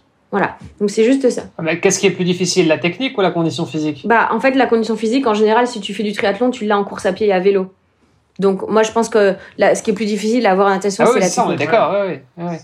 Ah bah il, oui, vaut mieux, il vaut mieux En fait, avoir, oui. être ce à la que- limite bon nageur mais sans condition que, que l'inverse, on est d'accord. Ah bah oui, Mais d'ailleurs, la complètement. plupart, Ah bah oui, d'ailleurs, la plupart des athlètes euh, haut niveau euh, en triathlon, bah, c'est des gens qui viennent de la natte à la base, quoi. Très souvent. Bah, c'est ça, ouais. Exactement, c'est ça. Moi, j'ai la chance en natation de, je, na- je nage plutôt bien, donc c'est pas trop un, problème. Moi, je dis toujours aux gens, ok, bah, prends-toi 4-5 cours avec un, un, un maître nageur, tu vois, 30 minutes, mais pas plus. Juste, il va te montrer des tips. Tu, tu sais nager, mais juste, il va te montrer des trucs que tu vas e- essayer de reproduire et euh, tu continues à t'entraîner en vélo, en course à pied, euh, ton souffle, tu vas l'avoir, etc. Après, les conseils que je donnerais aussi, c'est euh, fixer, à- avoir un triathlon pas forcément trop loin de euh, chez soi, parce que c'est vrai qu'il faut le dire, le vélo c'est chiant, la combi c'est chiant, les affaires et tout ça à transporter. Donc va pas te rajouter de la charge mentale pour ton premier triathlon où tu as du stress, le transport, l'avion, le train, la housse, le vélo, le je sais pas quoi, ok. Essaye de faire ça proche de, de chez toi. Si tu peux pas, bon, c'est pas grave, mais essaye de le faire proche de, de, de chez toi. Et des proches et des gens qui, qui, qui sont là pour t'encourager, c'est important, on n'y pense pas, mais vraiment c'est important. change. Et même pour les souvenirs, vraiment ça change tout. Ouais. Vraiment, vous, vous, quand vous êtes sur une course, vous repenserez à ça, mais vous dites en fait, mais tu vois quelqu'un, t'as envie de lui dire je t'aime pour toute la vie, quoi. Même si c'est euh, ton papa, ta maman, tes amis, ou voilà, quoi. Mais euh, voilà, c'est ça. Et après, je dirais ne pas négliger les transitions, travail de transition. Donc chaque discipline, la travailler avec ou sans coach, voilà, et s'intéresser, être curieux, soyez, curieux, regardez le parcours, regardez la natation si c'est en mer, regardez s'il y a des sorties à l'australienne, regardez un petit peu ça, etc. Et euh, travailler les transitions. Pour moi, c'est le plus important parce que des fois, ça surprend beaucoup. Oui, ça va, je sais courir. Ouais, mais courir après avoir fait du vélo, le début, euh, oula, ça fait, ça fait vraiment bizarre, quoi. Voilà, travailler les puis transitions. même, tu, sais- tu sais courir, mais va courir euh, 800 mètres entre euh, la sortie de l'eau et ton vélo. T'as beau être le meilleur coureur du monde, Avec une combi mouillée. c'est pas sûr que la position allongée à la position debout, tu saches euh, la maîtriser quand même. Voilà, c'est ça. Mais voilà, il y a plein de choses comme ça. Teste tes ravitaux, euh, teste tout en fait. Voilà, c'est un petit peu ça que je dirais aux gens. Euh, soyez curieux, euh, ne, ne gobez pas tout ce qu'on vous dit, mais surtout soyez curieux et testez les choses. Un triathlon, ça se prépare pas en deux semaines. Testez les choses en entraînement, testez les choses avec les copains, euh, essayez le sucré, le salé, euh, l'eau, je sais pas quoi et tout. Et ne jamais, jamais, jamais tester un truc le jour d'une course. Jamais de nouvelles baskets, jamais un nouveau gel qui va vous donner des problèmes euh, gastriques. Voilà, ce serait dommage. Ne jamais tester un nouveau truc le jour d'une course. Bon, ça, je pense que si on reprend tous les épisodes qu'on a fait, Olivier, on, a- on le dit systématiquement. On ne teste jamais rien le jour de la C'est compétition. le, Ouais. c'est le slogan de l'épisode, euh, enfin du podcast, je pense que ça revient une fois, une fois par épisode. Mais Ouais. on est bien d'accord. Ok. Et Mm. bah, si, si on revenait un petit peu, du coup, pour, alors, euh, toi, tu nous dis, j'ai fait un semi-Ironman, euh, et puis de là, je suis passé sur Ironman. Euh, au final, j'en ai fait trois. Euh, et puis, je suis passé sur l'Enduroman. Ça s'est passé en combien de temps? Et, et comment, enfin, à quel moment tu t'es dit, je passe sur l'Enduroman? Parce que ça, c'est quand même un truc. On n'en a pas eu beaucoup des invités Ouais. qui ont fait Ouais, l'Enduroman. parce que autant quand t'es triathlète, tu rêves d'Hawaï, en général. Enfin, quand t'es Ironman ou Ironwoman, tu, tu rêves d'Hawaï. Mais Pas alors, du tout, rêver de l'enduro, je suis pas certain, quoi. Ouais, alors en fait, bon, entre temps, j'ai fait quand même beaucoup de marathons. J'ai dû faire une vingtaine de marathons en tout, donc j'en ai fait beaucoup. Donc des efforts longs, je, connais aussi un petit peu. Après, moi, j'ai toujours fait tout euh, euh, par moi-même. Jamais été dans un club, etc. Et le fait d'être coach, c'est aussi que je me connais. On parle beaucoup, Marine Leleu, elle est blessée, mais moi, les blessures que j'ai eues, c'est toujours un camion qui m'a percuté une voiture. Je me suis jamais blessée moi-même. Les périostites, je connais pas. Les fractures de fatigue, je connais pas. Les mal de genoux, je connais pas. Les mal au dos, je connais pas. Et c'est pour ça que moi, les, les blessures que j'ai eues, je, je savais pas ce que c'était, je savais pas gérer. Parce que le fait d'être coach, c'est que je fais beaucoup, beaucoup de renforcement musculaire à côté, beaucoup de proprioception. Je travaille beaucoup sur ça. Et les gens, les triathlètes, ils pensent qu'il faut courir, nager, faire du vélo. Ah, pas du tout, les gars. pas du tout. Là, il faut travailler beaucoup au niveau des genoux, les muscles, etc., le dos. Moi, depuis que je fais du crossfit, j'ai plus mal au dos. euh, J'avais mal au dos, mal aux muscles, je me suis renforcée, j'ai le dos hyper fort, j'ai plus mal aux épaules, je peux rester des heures sur le prolongateur, j'ai plus mal et tout ça. J'ai une carapace forte, je pense, voilà. Et euh, du coup, euh, c'est hyper important. Et donc moi je dis toujours, bah en fait ouais bah j'en ai fait beaucoup, mais j'ai toujours fait petit à petit, j'ai toujours fait en essayant de m'écouter et le fait de pas avoir de programme d'entraînement, pas avoir avoir de faire de fractionner, merde je dois faire ça, on m'a dit de faire ça, c'est dans mon programme. Non, pas du tout. En fait, j'ai envie de courir, j'y vais. J'ai pas envie, j'y vais pas. Je suis comme intelligente, je sais ce qu'il faut faire pour préparer un Ironman, faire des sorties longues, travailler les transitions, etc. Et donc, du coup, j'ai toujours fait par moi-même. Et j'ai vu, en fait, j'ai toujours fait euh, par rapport aux sensations. Mes deux premiers Ironman, je les ai fait sans montre et sans chrono. J'avais aucune idée de combien j'étais sur mon vélo, hein, avec des lunettes H&M. Hein, donc, euh, les gars, et puis, hein, des lunettes de natation autour du cou. Quoi. les lunettes mouches. Ah bah voilà, c'est ça. J'avais même un, short, un short de gym. J'avais même pas de cycliste. Mais ça veut rien dire. Hein. Attends, Moi, j'ai fait un, Ironman sans pot de chamois? Ah bah oui. oh, je pourrais vraiment vous montrer les photos. Hein. Ah mais ça oui, on veut bien, ça on veut ah bien les bah. photos quand même. Ah bah oui, ah bah les gars, oui, même euh, à, la sortie d'eau, euh, un gel douche s'il vous plaît pour me laver. Hein. Voilà. Ah bah, et, et, malgré tout, tu fais deuxième quand même, c'est cool. ah bah oui. non non mais voilà, c'est qu'en fait, moi je dis toujours que comment ça s'est fait, ça s'est fait petit à petit et j'ai vraiment fait avec moi, mon corps, mes ressentis. J'avais toujours un petit peu plus. Donc oui, bon tout à l'heure je disais que j'étais pas dans la surenchère je suis pas forcément dans ça. Moi, jamais été dans les chronos, etc. Euh, c'est sûr que c'est intéressant, c'est plaisant, etc. Mais c'est pas mon premier objectif. Donc en fait, je trouve que oui, les gens se, se, blessent beaucoup parce qu'ils veulent toujours faire des meilleurs temps, des meilleurs chronos. Moi, en fait, euh, c'est pas que je me donne pas à fond sur un Ironman, mais c'est que je, je, vais pas me buter la gueule. Moi, si c'est pour ne pas faire de sport après, la semaine d'après, euh, non. Enfin, moi, moi, le sport, c'est mon, c'est dans mon quotidien, en fait. Je dis pas de faire du sport le lendemain, quoi. Mais voilà. Donc en fait, vraiment, ça s'est fait. Comment je suis passée Bah, ça s'est fait petit à petit avec mes rencontres, avec mes partages, avec mes potes. Oh, bah tiens, on va faire ça, on va faire ça. Ok, je m'inscris, je vous suis, je vous encourage, voilà. Et surtout, allez voir des courses. Un conseil aussi que je donne allez voir des courses en tant que spectateur. C'est super intéressant. Ça permet de voir les choses autrement et d'avoir aussi un autre avis et de voir des choses que vous ne voyez pas pendant mmh. la course. Ça, mettez-le-vous en tête ou même être euh, bénévole être bénévole sur des courses. Moi, c'est un truc que j'ai fait une fois et que je rêve de faire sur un Ironman.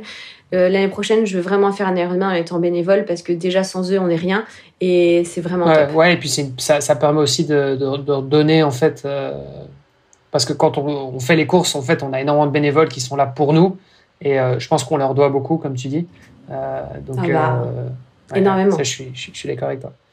Et, cette, et ce côté tu vois, ce côté euh, renforcement pour éviter les blessures, etc., c'est euh, c'est un truc qui est primordial et même pour les gens qui sont pas des athlètes, en fait. Enfin, je veux dire, c'est ah bah, dingue. il y a tellement de gens aujourd'hui qui se plaignent de mal au dos, de trucs, de machin ben, en fait, ouais, enfin, fais un peu de renforcement. Enfin, tu vois, je veux dire, ton corps, le corps humain, il n'est pas fait pour rester sur une chaise devant un ordi euh, et puis de passer de la chaise à la, à la, voiture et puis au canapé à la maison et puis dans un lit. Enfin, tu vois, je veux dire, à un moment, faut que tu bouges, quoi. Notre corps, il est fait pour ça. Euh, donc, euh, donc forcément, si, si, tu si tu fais pas ce pourquoi ton corps est, est, fait, effectivement, c'est clair que ouais, tu vas avoir des problèmes, tu vas avoir des, dysfonctionnements et, et, ça peut commencer même déjà assez jeune. Donc, enfin, moi, c'est un truc qui me, ça, ça me frappe ça me fait, parfois ça me fait un peu du mal, tu vas de me dire, putain, il y a des gens qui, qui ont mal au dos, mais ouais, bah, parce que tu es sédentaire, parce que tu bouges pas, parce que tu fais pas de sport, quoi. Oui, et puis tu, tu leur dis, euh, t'as mal au dos, faut bouger. Ah bah non, je vais pas faire de sport, j'ai mal au dos. Ouais, mais c'est ça, mais donc du coup, c'est un cercle vicieux. C'est non, je cours pas parce que j'ai mal au genou. Ouais, mais attends, 80% des gars qui ont mal au genou, euh, c'est parce qu'ils euh, ils sont pas renforcés, parce que leurs genoux, ils sont. Parce qu'ils marchent pas, juste déjà, ils bougent pas, quoi. Ne fût-ce que marcher, c'est déjà très bien. Donc, euh, donc effectivement, il y a, alors il y a, il y a, il y a, il y a ceux qui sont dans l'extrême, qui poussent leur corps un petit peu trop dans le retranchement, mais, euh, mais bon, il y a aussi, euh, enfin voilà, il y, a deux, il, y a deux, il y a les deux extrêmes. Quoi. Et, pour revenir sur, euh, sur toi et sur l'enduro, l'enduro, pardon, tu nous dis que bah, ça s'est fait tout seul, ça c'est les, choses non non les, ça, oh. ça l'idée a maturé en toi tout doucement en fait au fur et à mesure de tes expériences. Elle a, elle a, elle a raté son oh. vol et elle s'est dit bon allez. non non en fait, euh, euh, euh, c'est avec mes potes que j'ai rencontrés à Paris et tout ça. on disait ah tiens t'as vu il y a une course incroyable et tout ça. ça s'appelle l'Enduroma. Ils traversent la Manche. Je non mais c'est des malades et tout. Et puis un ou deux ans plus tard, je, vois qu'il y a aucune française qui l'a fait. Il y a personne quoi, tu vois. Et bon, je regarde, je regarde. Et puis, en tant que coach, je me suis, me suis interrogée sur la prépa de ces gens comme ça. Je me suis dit, mais en fait, qu'est-ce que tu dois Qu'est-ce que tu peux faire comme prépa pour préparer ça? Et en fait, moi, j'ai trouvé ça tellement intéressant. Ma préparation pour l'enduroman, j'ai trouvé plus intéressante que la course en tant que coach. Le corps humain est passionnant, les gars. Mais la plus belle machine du monde entier. C'est incroyable. Franchement, euh, mon corps, je l'ai vu se changer, transformer, pas forcément physiquement, mais sur plein de choses. Et du coup, en fait, je me suis dit, bah, je teste, je tente. Alors, il y a des entretiens, il y a des CV, enfin, les trucs, tu t'inscris pas comme ça. Bon, déjà, faut payer, hein. Mais il y a des entretiens, tu, tu, tu, en tout, 17 000 euros. Ah ouais Mais attention, c'est un chiffre qui fait peur, mais attention, T'as deux voitures qui te suivent, les deux voitures, faut payer le shuttle pour la faire traverser. T'as le Airbnb à payer à Londres, à Douvres, à Calais, à Paris. Le juge, tu lui payes sans nourriture pendant trois jours, ses logements, tu, tu son billet de train pour retourner à Londres. Enfin, en fait, c'est pas que la course, c'est tout en fait. Les équipes, bah, t'as quatre cinq personnes qui viennent pour toi, tu payes un médecin, le médecin euh, pendant euh, dix jours, parce qu'en fait, t'as une, une, euh, tranche horaire de dix jours pour partir. Donc pendant dix jours, il travaille pas, donc tu dois lui payer ah 10 ouais, jours de salaire. En en de la fait, météo, ouais, d'accord, ok. Voilà. Donc en fait, c'est plein. Au début, tu te dis mais c'est hyper cher, mais en fait, quand tu t'expliques les choses, puis t'as la nourriture, tes ravitaillements, puis t'as la combinaison, les baskets, une basket, une paire de baskets de. Bah, ça reste cher. Enfin, c'est, c'est justifié, mais ça reste euh, parce qu'il faut les sortir, quoi. 17 000 euros pour une course. Déjà, déjà, Ironman en général, on a tendance à dire ouais, Ironman c'est un peu cher, machin. Et Ouais, c'est ça. Mais même euh, les autorisations pour traverser, tu traverses la Manche, tu es prioritaire sur les bateaux quand même. C'est quand même incroyable.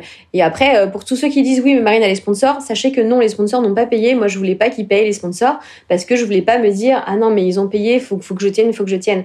Faut savoir que le mec qui l'a fait euh, avant moi, il est mort, hein, juste la semaine avant moi. Donc, tu, peux pas te dire euh, non, faut que je tienne. Non, non, là, c'est- vraiment, c'est vraiment sérieux. Hein. Tu fais tu limites ton testament de partir. T'as que 30% de chance de réussite. C'est c'est pas, enfin, c'est pas un Ironman. Hein.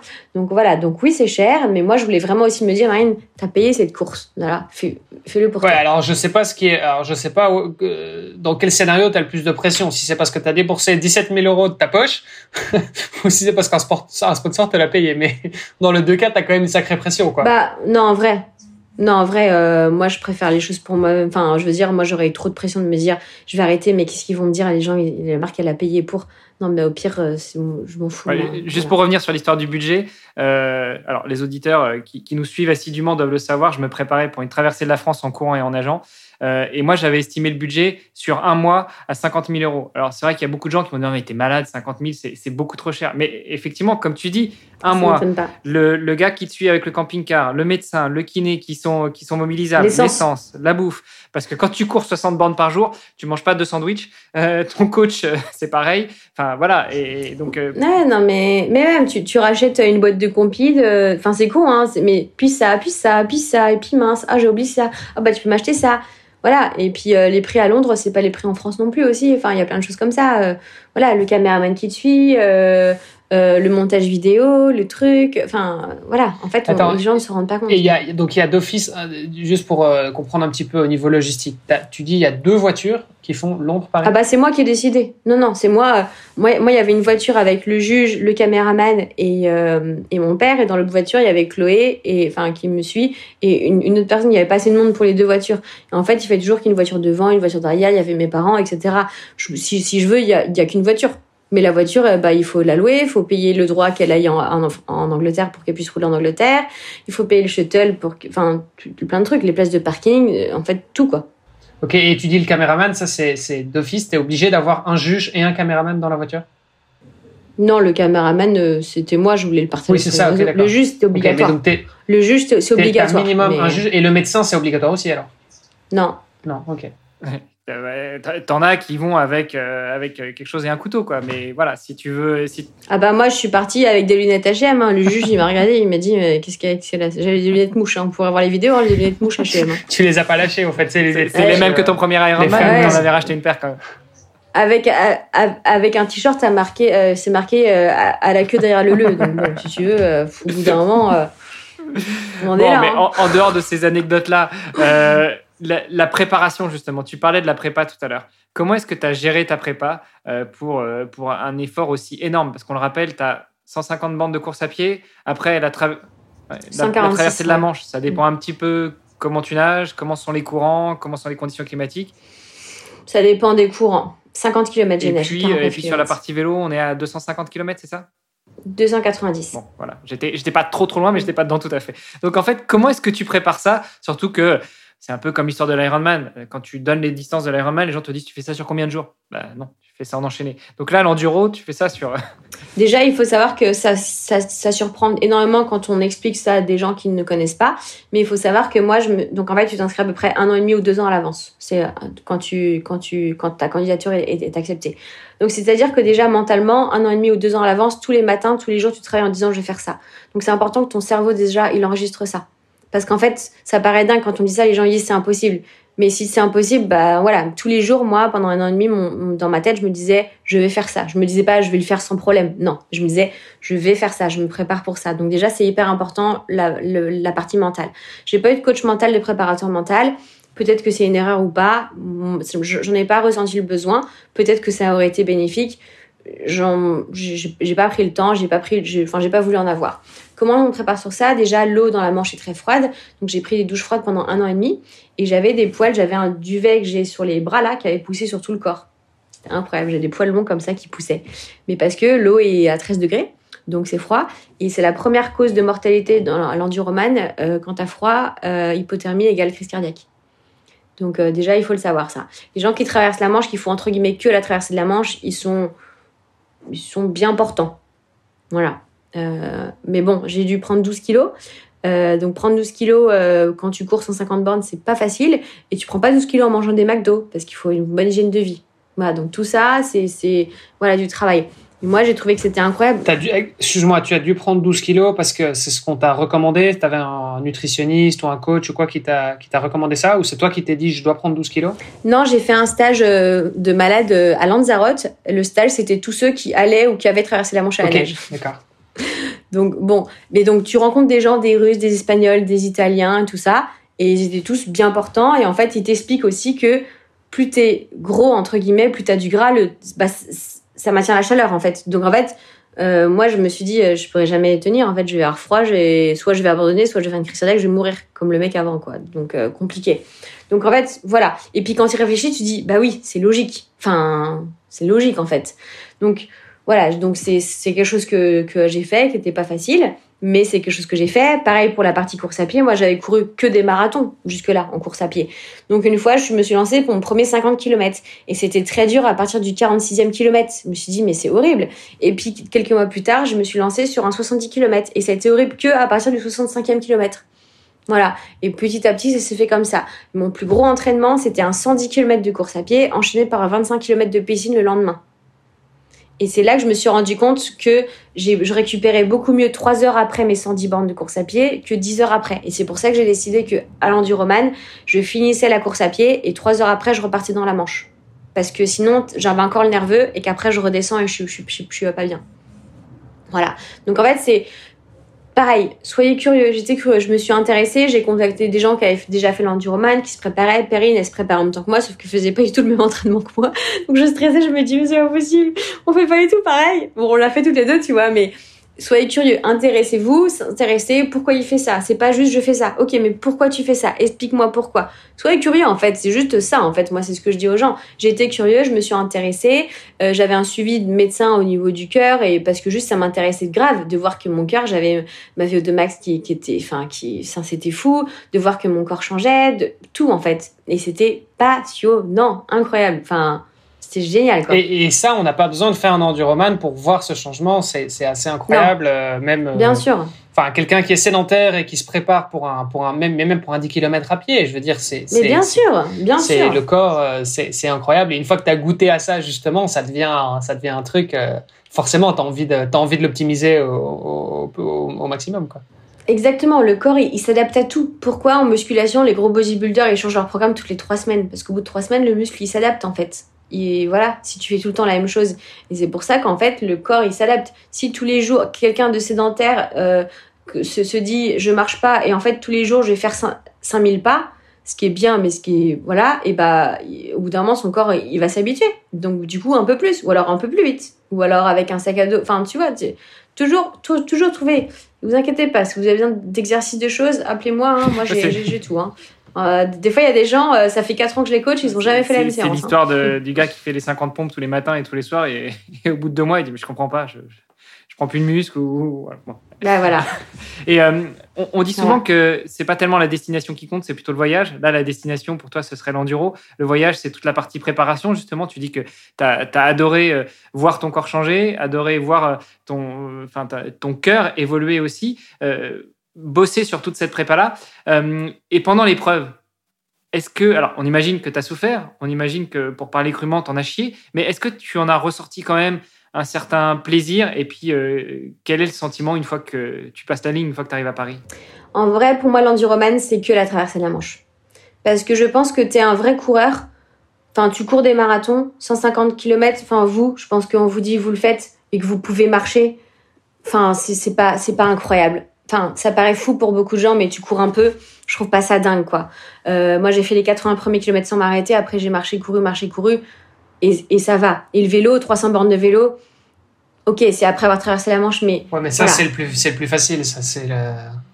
Voilà. La natation, c'est l'Everest de. Enfin, c'est la, la traversée de la Manche, c'est l'Everest de la natation. C'est un peu ça. Et en fait, tu peux être très bon coureur, tu, très, très, très bon nageur, pardon. Tu peux être Florent Manoudou, il peut ne pas savoir traverser la Manche à la nage. En fait, il faut savoir traverser, il faut savoir nager en mer, euh, céder des courants, céder de tout. Il faut savoir gérer tout ça. Euh, nager à côté d'un bateau, nager dans la nuit, tu ne vois rien. Tu nages dans le noir, tu es au milieu de la Manche, tu as les bêtes. Enfin, c'est con, mais il faut, faut penser à ça, en fait. Tu vois Et en fait, moi, c'est pour ça que pour moi, euh, l'enduroman, et je le répéterai toujours, c'est la traversée de la Manche. Et oui, c'est après avoir couru 18 heures. Ok, c'est vrai. Mais moi, je savais que j'allais finir l'enduroman et t'as qu'une personne qui, après la Manche, n'a pas terminé le vélo. Et c'est peut-être par rapport à l'épuisement, mais tu traverses la Manche à nage, tu finis. Ton enduroman, tu le finis, quoi. Et moi, franchement, je suis sortie, j'ai touché les côtes françaises c'était. J'ai envie de pleurer déjà. C'était. C'était dingue en fait parce que. Bah, déjà, j'ai essayé de me relever j'arrivais pas. J'étais comme ça pendant 15 heures et donc j'ai la tête qui tournait. Il y avait mes parents qui étaient là, et les gens qui étaient là. C'était ouf. Et le sentiment, ouais, le sentiment est indescriptible en fait. Et plus jamais de ma vie je pourrais revivre ça, je le sais. Et c'est ça qui est dur, mais c'est tellement précieux en fait. Pourquoi tu pourras plus jamais revivre ça? On fait pas de la, psychologie de comptoir, mais, tu crois que c'est vraiment le, plus fort que tu aies vécu et que tu vivras jamais dans le sport? Je pense. Je, je, dis pas ça vraiment, mais vraiment, c'est quelque chose qui, en fait, dans ma tête, c'est quelque chose que tout le monde ne fait pas forcément, tout le monde ne vit pas forcément. Et à ce moment, il y avait les gens que j'aime qui étaient là. Et j'avais réussi un truc pour lequel je m'étais entraînée pendant des années et qui, où je risquais ma vie aussi et que je me suis beaucoup entraînée. Et c'était symbolique pour moi parce que je suis arrivée à Calais et je suis arrivée en face de chez ma mamie où j'ai grandi sur cette plage en fait. Et tout ça en fait. Et ouais, c'est ces heures, c'est ces trucs, tout le monde croyait pas en moi. Il y a des gens qui m'ont dit mais Jérémy, tu arriverais Marine, tu vois? Et en fait, oui, euh, je, je vis des énormes, des énormes émotions dans le sport. Là, quand j'ai passé l'enduroman, la ligne de l'enduroman, de, de l'Ironman, pardon, c'était, c'était énorme, mais énorme. Mais ces émotions-là, c'est quand même particulier. Je pense que c'est d'autant plus particulier que c'est un défi que tu fais toute seule en fait. Euh, enfin, tu es accompagné, mais, mais, mais, tu prends pas la ligne, tu prends pas le départ avec quelqu'un d'autre. Il n'y a, y a, pas, y a pas les, hmm. les 1500, 2000 autres participants d'un Ironman qui sont autour de toi et qui partent avec toi. Là, tu es tout seul, tu es tout seul contre toi, tu es tout seul avec toi. Et puis, et puis dans ta prépa, en général, sur des prépas comme ça, tu es tout seul aussi. Quoi. Oui, et puis pareil, les gens comprennent pas trop. Et les gens disent oui, c'est bien, tu t'entraînes, t'entraînes, mais ils comprennent pas trop tout ça, les sacrifices aussi, que ce soit bon financier, mais personnel aussi. Ils comprennent pas tout ça. Euh, la fatigue, pourquoi tu, mais pourquoi tu fais ça, Marine? Bah, pourquoi je le fais? Bah, tout simplement pour ces émotions, quoi. Et tu, les gens pourront jamais comprendre pourquoi. Mais on, je m'en fiche, du moment que moi je le sais, c'est plus important. Ouais, parce que moi, on m'a sorti un jour, euh, non, mais en fait, euh, tu fais ça juste pour la gloire. Bah, non, c'est pas une question de gloire, tu vois, c'est un truc, c'est. Non, mais moi, je, je l'essaie hein, depuis un, moment enfin, pour, pourquoi est-ce qu'on le fait finalement? Tu dis ouais, c'est pour les émotions. Euh, ouais, c'est parce que c'est un, enfin, c'est un truc qui te fait le, te lever le matin et enfin, tu vois, c'est un, c'est un, but dans la vie, quoi. Tu vois, euh, il y en a leur but dans la vie, c'est, je sais pas, c'est de faire de l'argent. Il y en a des, tu vois, c'est de, c'est, de s'occuper de leur famille. Enfin voilà, il y a plein de, il y a, tout le monde a, peut avoir un but très, très noble. Euh, et là, ton, ton, ton, but à toi, en tout cas à ce moment-là dans ta vie, c'est ça, quoi. C'est, c'est ton truc, tu, tu, vis pour ça, quoi. Après, Bien sûr. Après, moi, je pense que pour faire autant de sport euh, dans la vie, c'est qu'on, je pense qu'on on, a tous un petit problème. Et dans la vie, on a tous des problèmes. Non, mais c'est vrai. Et en fait, c'est un, vide à combler. À combler peut-être tous les sportifs de haut niveau ou même tous les gens qui font du triathlon un petit peu comme nous, des trucs un peu dingues. Euh, c'est qu'on a un truc toc toc dans la tête, tu vois. Et en fait, si ça nous sert de notre équilibre, si le sport et de faire des choses comme ça, ça nous aide à être équilibré et à être bien avec nous-mêmes, et eh ben let's go en fait, tu vois. Et oui, c'est pas c'est pas normal de faire ce que je dis toujours, c'est pas normal de faire autant de sport, c'est pas normal de faire tout ça.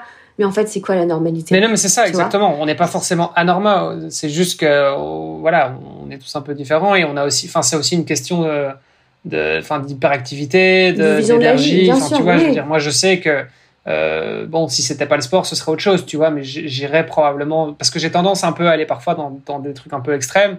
Euh, parce que voilà, je, je, suis attiré un peu par ça et parce que j'en ai besoin aussi, tu vois, c'est c'est ça, c'est mm. ma manière de vivre. c'est ça, t'en as je besoin. Je pourrais pas rester à la maison. Et les autres n'ont pas forcément ça, Je pourrais pas avoir un job 9 to 5 et, et, puis euh, me regarder et puis me poser devant la télé, quoi. Pour moi, c'est un truc, enfin, c'est impossible.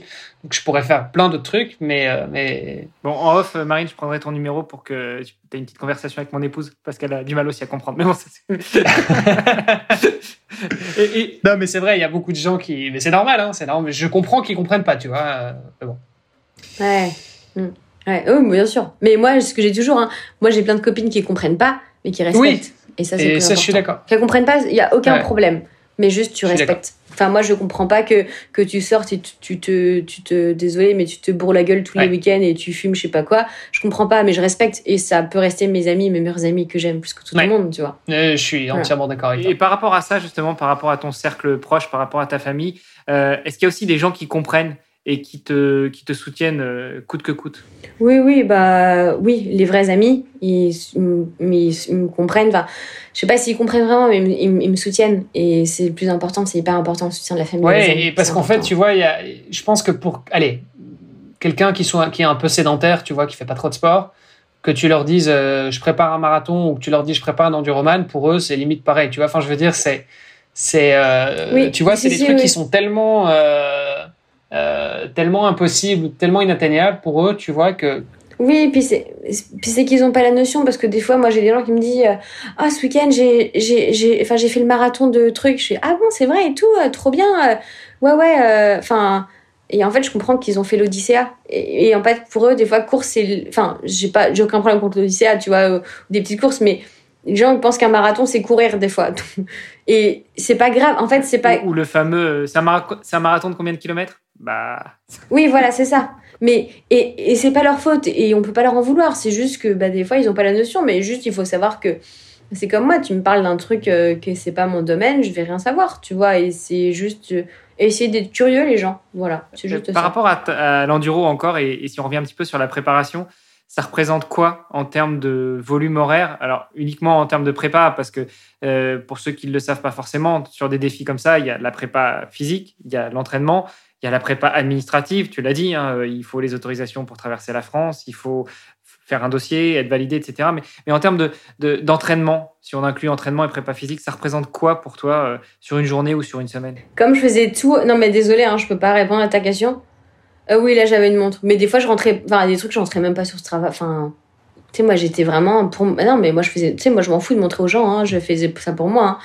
Et même quand je suis partie dans la course et même dans la manche, j'avais même pas de montre. Enfin, moi, je, oh bah, je cours jusqu'à jusqu'à Douvres. Hein. tu vois? Ah non, mais moi, je suis vraiment à la sensation. J'ai vraiment commencé la course à pied, le triathlon à la sensation, et ça m'aide énormément. Du coup, maintenant, ça m'aide énormément. Là, je, je, peux te dire quand je cours, à combien je cours, à peu près limite à, à, à 0,5. Enfin, vraiment, je, je, je me connais tellement bien.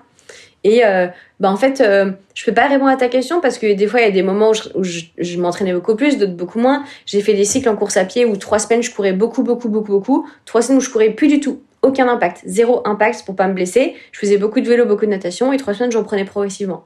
Et après, j'attaquais. Et ça, euh, personne ne me l'a dit, mais moi, je me suis dit en tête, attention, Marine, tu te blesses, c'est mort. Donc, les impacts, attention, trois semaines, c'est le, le temps de cicatrisation des tendons.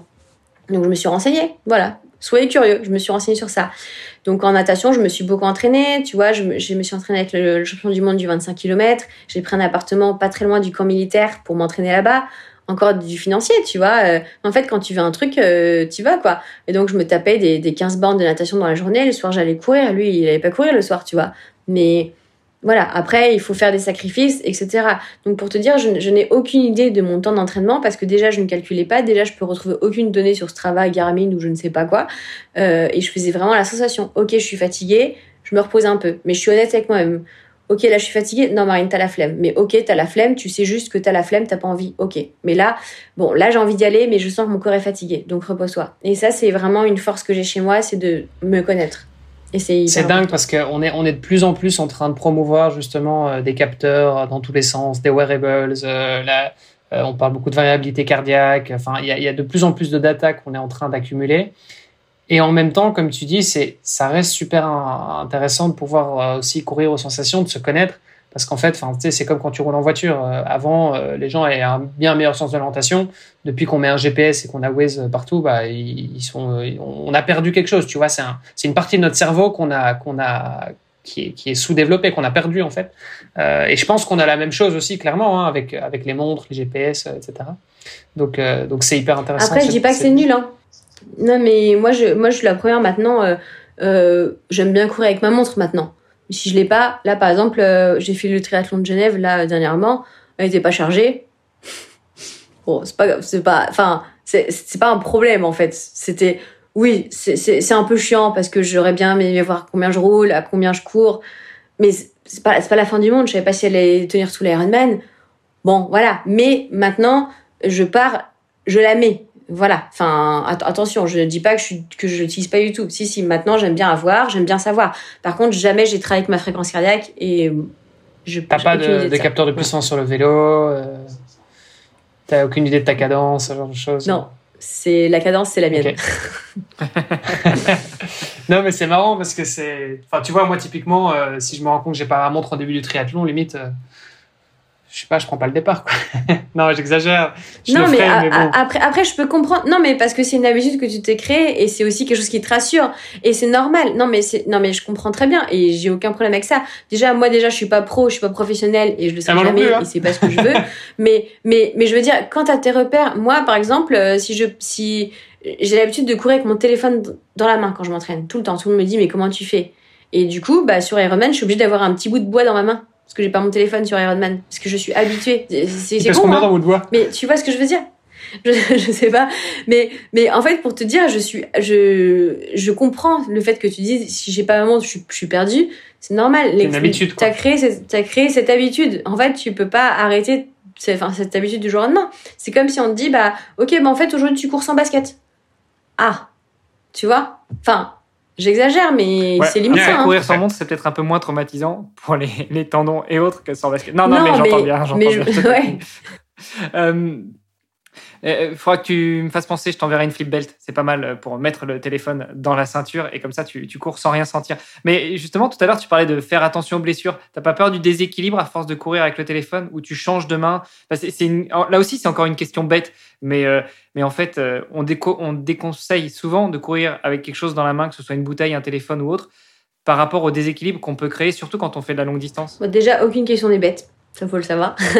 Mais euh, non, parce que je change un peu et après, moi, j'ai envie de te dire, avec mes accidents, je suis tellement déséquilibrée, j'ai tellement un peu de toc-toc aussi dans ma tête. Non, mais en vrai, euh, je pense que c'est tellement léger et puis je cours pas non plus beaucoup. hein. Enfin, moi, en vrai, depuis que je fais du crossfit et que je fais du vélo, je cours beaucoup moins et je cours beaucoup plus vite. Voilà. Mais euh, non, ça m'a jamais. Enfin, peut-être que oui, c'est ce que dis toujours. Hein, c'est comme le, le coach mental. Hein. Peut-être si je courais pas avec, peut-être que je courrais mieux, plus vite. Ça m'a jamais empêché, ça m'a jamais blessé jusque-là. Donc pour l'instant, je garde. Peut-être que sans, bah, ce serait mieux.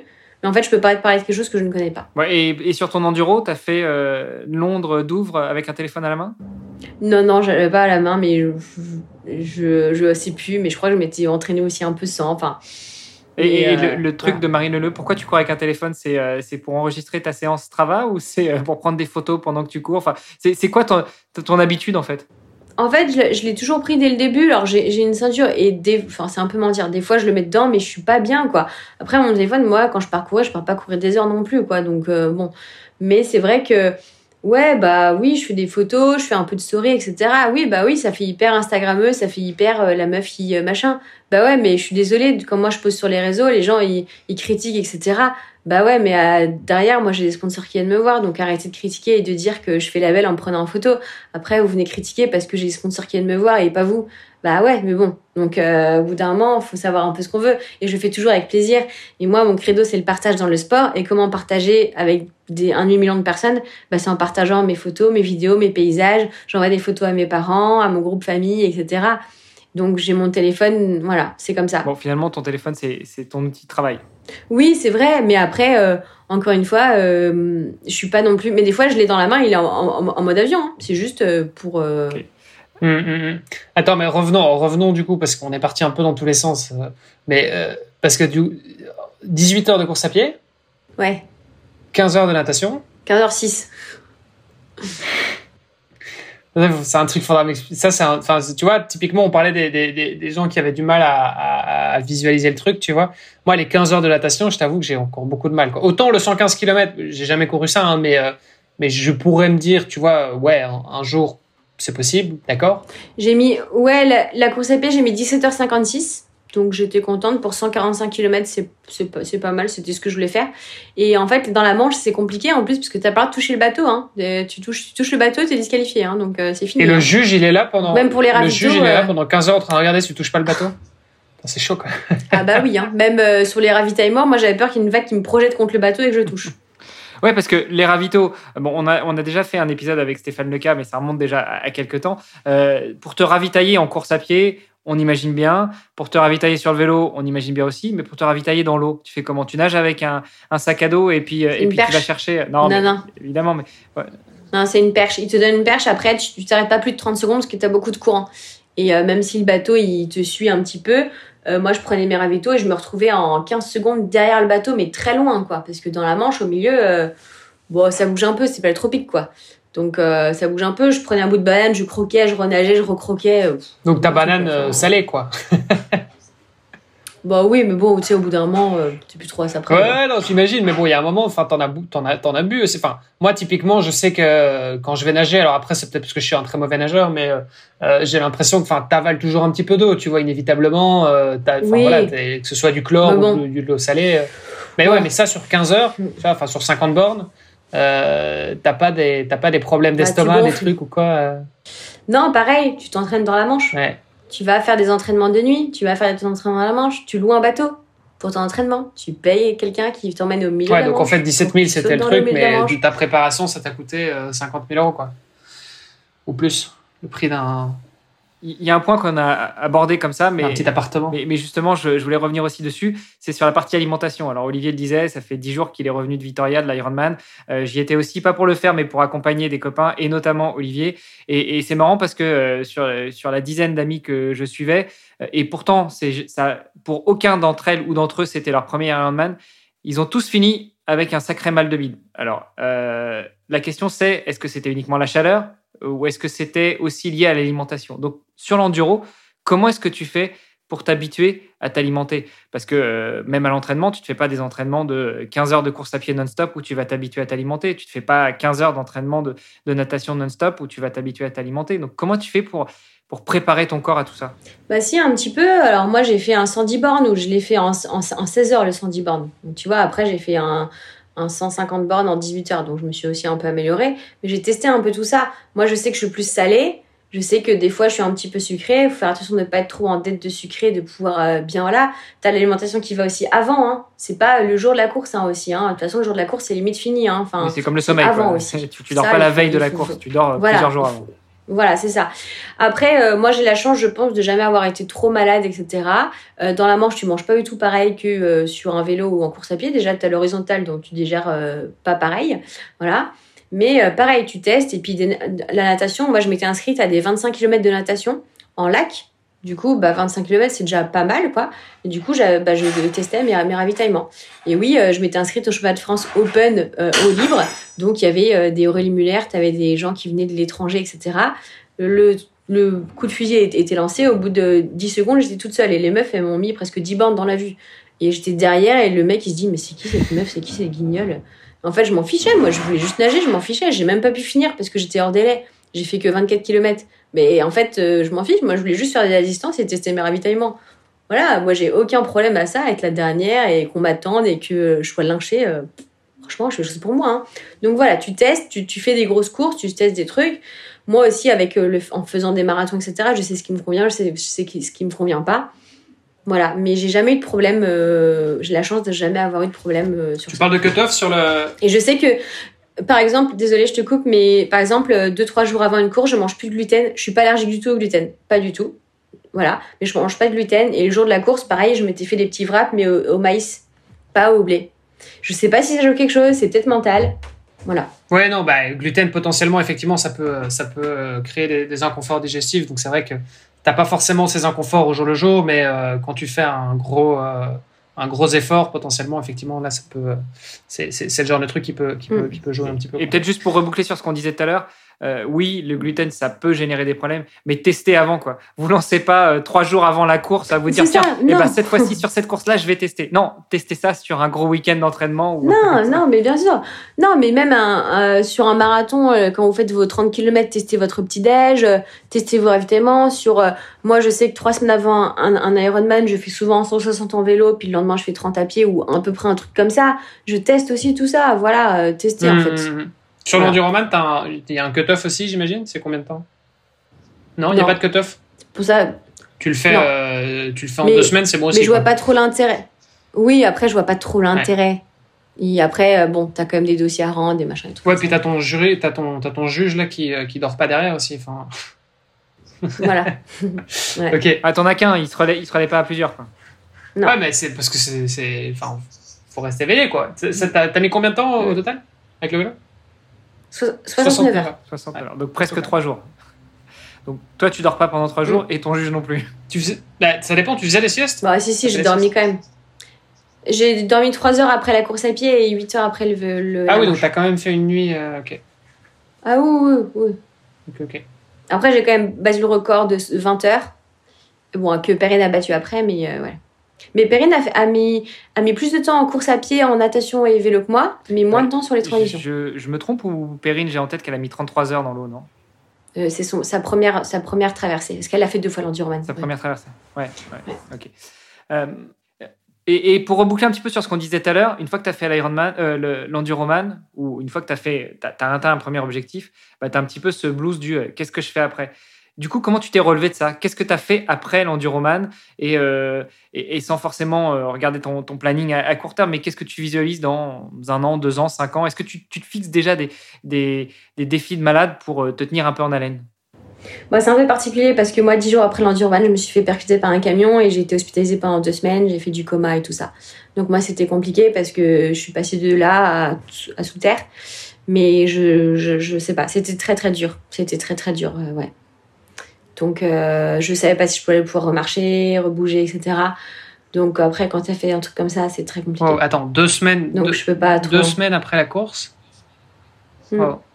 Je me suis fait percuter par un camion, j'ai fait deux semaines de coma. Ouais, je me suis fait greffer les épaules, la jambe. J'ai dû réapprendre à marcher, à courir. Ouais, c'était dur.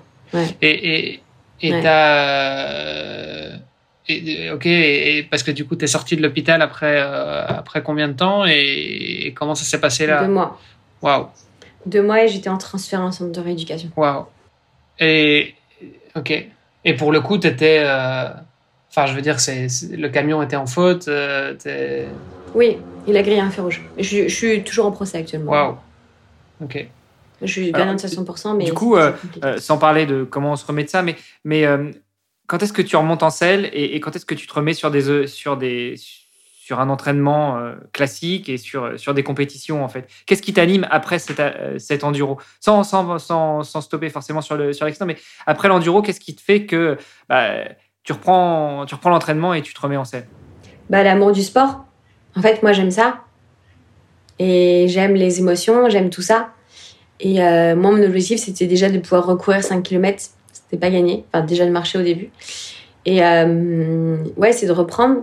Et puis, euh, me reprouver que j'étais capable de faire quelque chose. Donc, plus jamais de ma vie, là, je pourrais renager autant. Plus jamais de ma vie, je pourrais courir autant. Parce que j'ai une très grosse cicatrice sur la jambe et je suis très. Enfin, j'ai mon gros orteil du pied, je peux pas trop bouger encore maintenant. Je bougerai plus jamais de ma vie. Mais c'était juste au moins faire un marathon et au moins refaire quelque chose.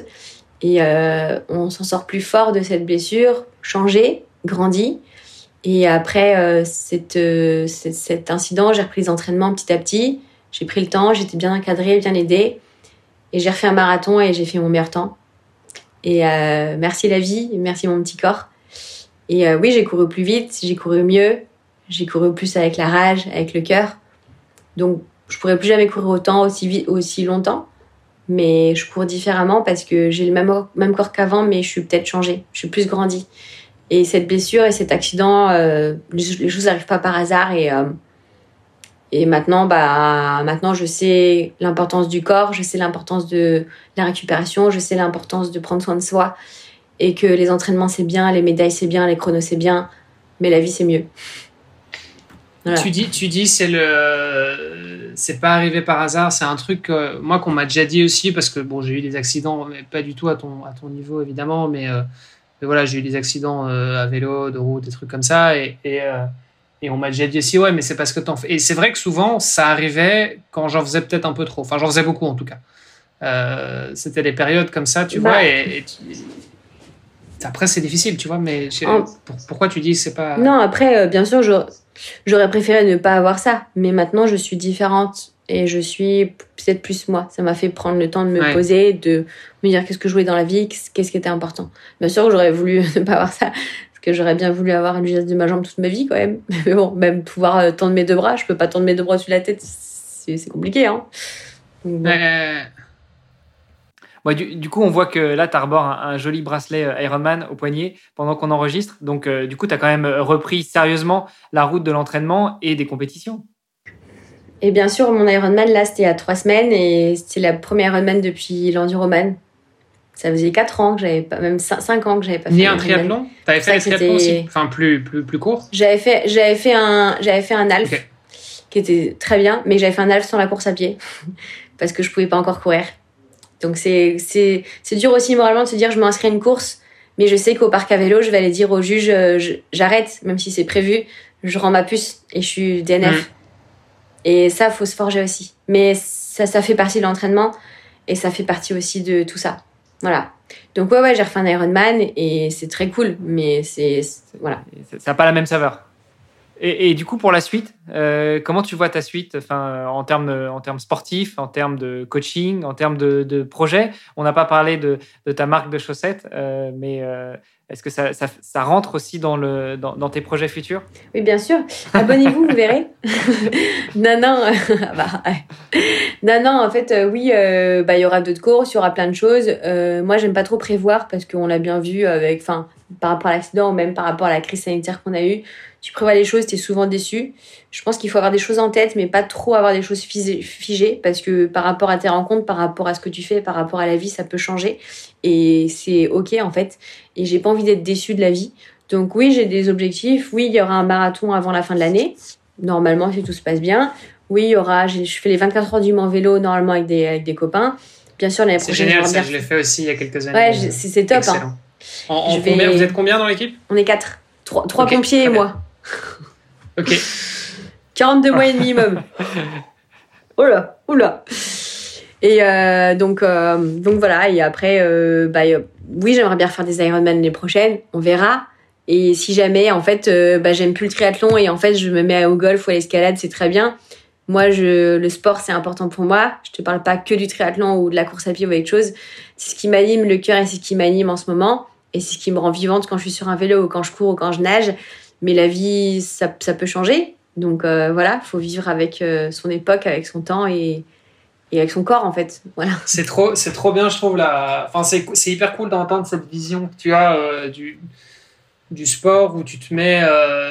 en fait, tu te mets un peu moins l'impression et pour autant, tu, tu, continues à le faire. Enfin, tu es à fond dedans, tu vois. Je veux dire, tu es à fond dans le sport, mais tu, tu te mets moins le, le truc de Enfin, tu vois, moi. Mais t'es pas déçu en fait. Ouais, bah, enfin, moi, tu, tu vois, j'avais un truc, j'ai été assez rigide. J'avais un Ironman sur lequel je me suis inscrit euh, en 2019. Et puis, euh, ça a été annulé, reporté. Je me suis fracturé la clavicule, etc. Donc, il, a été reporté. Donc, en fait, je l'ai préparé quatre fois, mais quatre fois, j'ai préparé la même course. Et à chaque fois, j'étais en mode, non, non, mais enfin, cette course, je l'ai faite, tu vois. Il n'y avait pas de. Il y avait pas de ok, il se passe un truc, c'est pas grave, je recommence. Je recommence, je recommence, je recommence. Et. Et le, le, fait de se dire, bah, en fait, finalement, euh, ouais, je me mets des objectifs, mais euh, je peux être flexible, tu vois.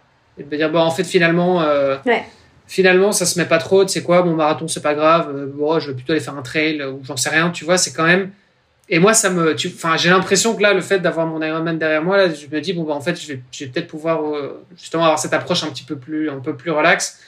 Ça veut pas dire que je vais m'entraîner moins, parce que, enfin, tu vois, je sais que j'en ai mm. besoin et que voilà, ça fait partie de moi et voilà. Mais, mais au moins avoir cette approche de me dire bon, en fait on va voir comment ça se passe euh, et, je vais le faire. Et, voilà. Et peut-être que potentiellement mon mm. chrono sera un peu j'aurais fait une prépa un peu moins spécifique euh, tu vois je me serais peut-être un peu moins donné mais mais mais, mais voilà. Et ça, ça fait partie d'un tout quoi tu vois. Bah peut-être euh, parce que là le, compteur tourne. On, t'avait dit environ une heure donc on, dépasse un petit peu. Mais si si, si tu avais un conseil un autre à donner à des gens qui qui veulent justement devenir triathlètes, qu'est-ce que tu pourrais leur dire d'autre que ce que tu as déjà dit euh, pendant, pendant tout cet épisode? Ou comment est-ce que tu pourrais résumer tout ce que tu as déjà dit? Je dirais qu'il faut savoir dans quoi les gens se lancent, même si euh, on ne sait jamais vraiment dans quoi c'est. Et c'est ça l'aventure, c'est ça le challenge. Euh, fixez-vous des triathlons, des distances qui sont atteignables pour vous. Ne voyez pas trop grand, mais voyez quand même challengeant. C'est important. Euh, soyez curieux, comme j'ai toujours dit. Intéressez-vous, renseignez-vous, parlez et faites votre propre expérience. Testez les choses avant tout et entourez-vous des gens qui vous comprennent, qui vous, qui vous encouragent aussi, c'est important. Et, euh, et surtout, euh, tout ce que le triathlon vous apporte, tout ce bonheur, toutes ces endorphines, partagez-le aussi, ça fait du bien aux autres. Super. Bah écoute, Marine, merci beaucoup pour le temps que tu nous as accordé, puis pour toutes ces pensées super positives, je trouve. Euh, allez, pour ceux qui te suivraient pas encore, où est-ce qu'on te retrouve sur les réseaux? Enfin, toi et la marque euh, Live. Alors, euh, la marque, vous pouvez la retrouver donc sur Live officiel sur Instagram. Vous pouvez aussi suivre, Chloé, mon associé, meilleur ami, agent aussi.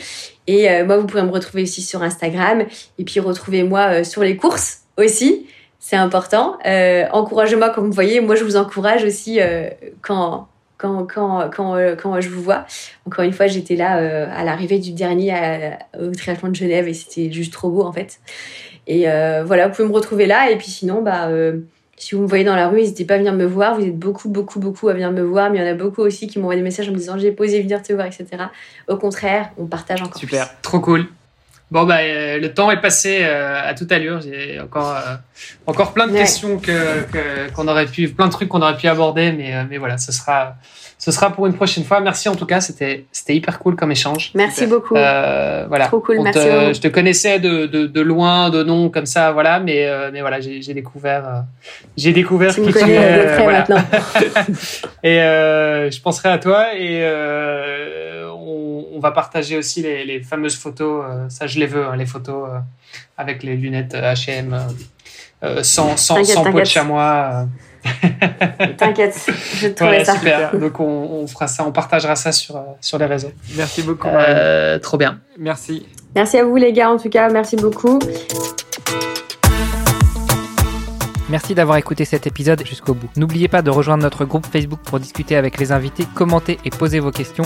Et Olivier et moi, nous vous répondrons dans un prochain épisode. À la semaine prochaine. Salut les sportifs.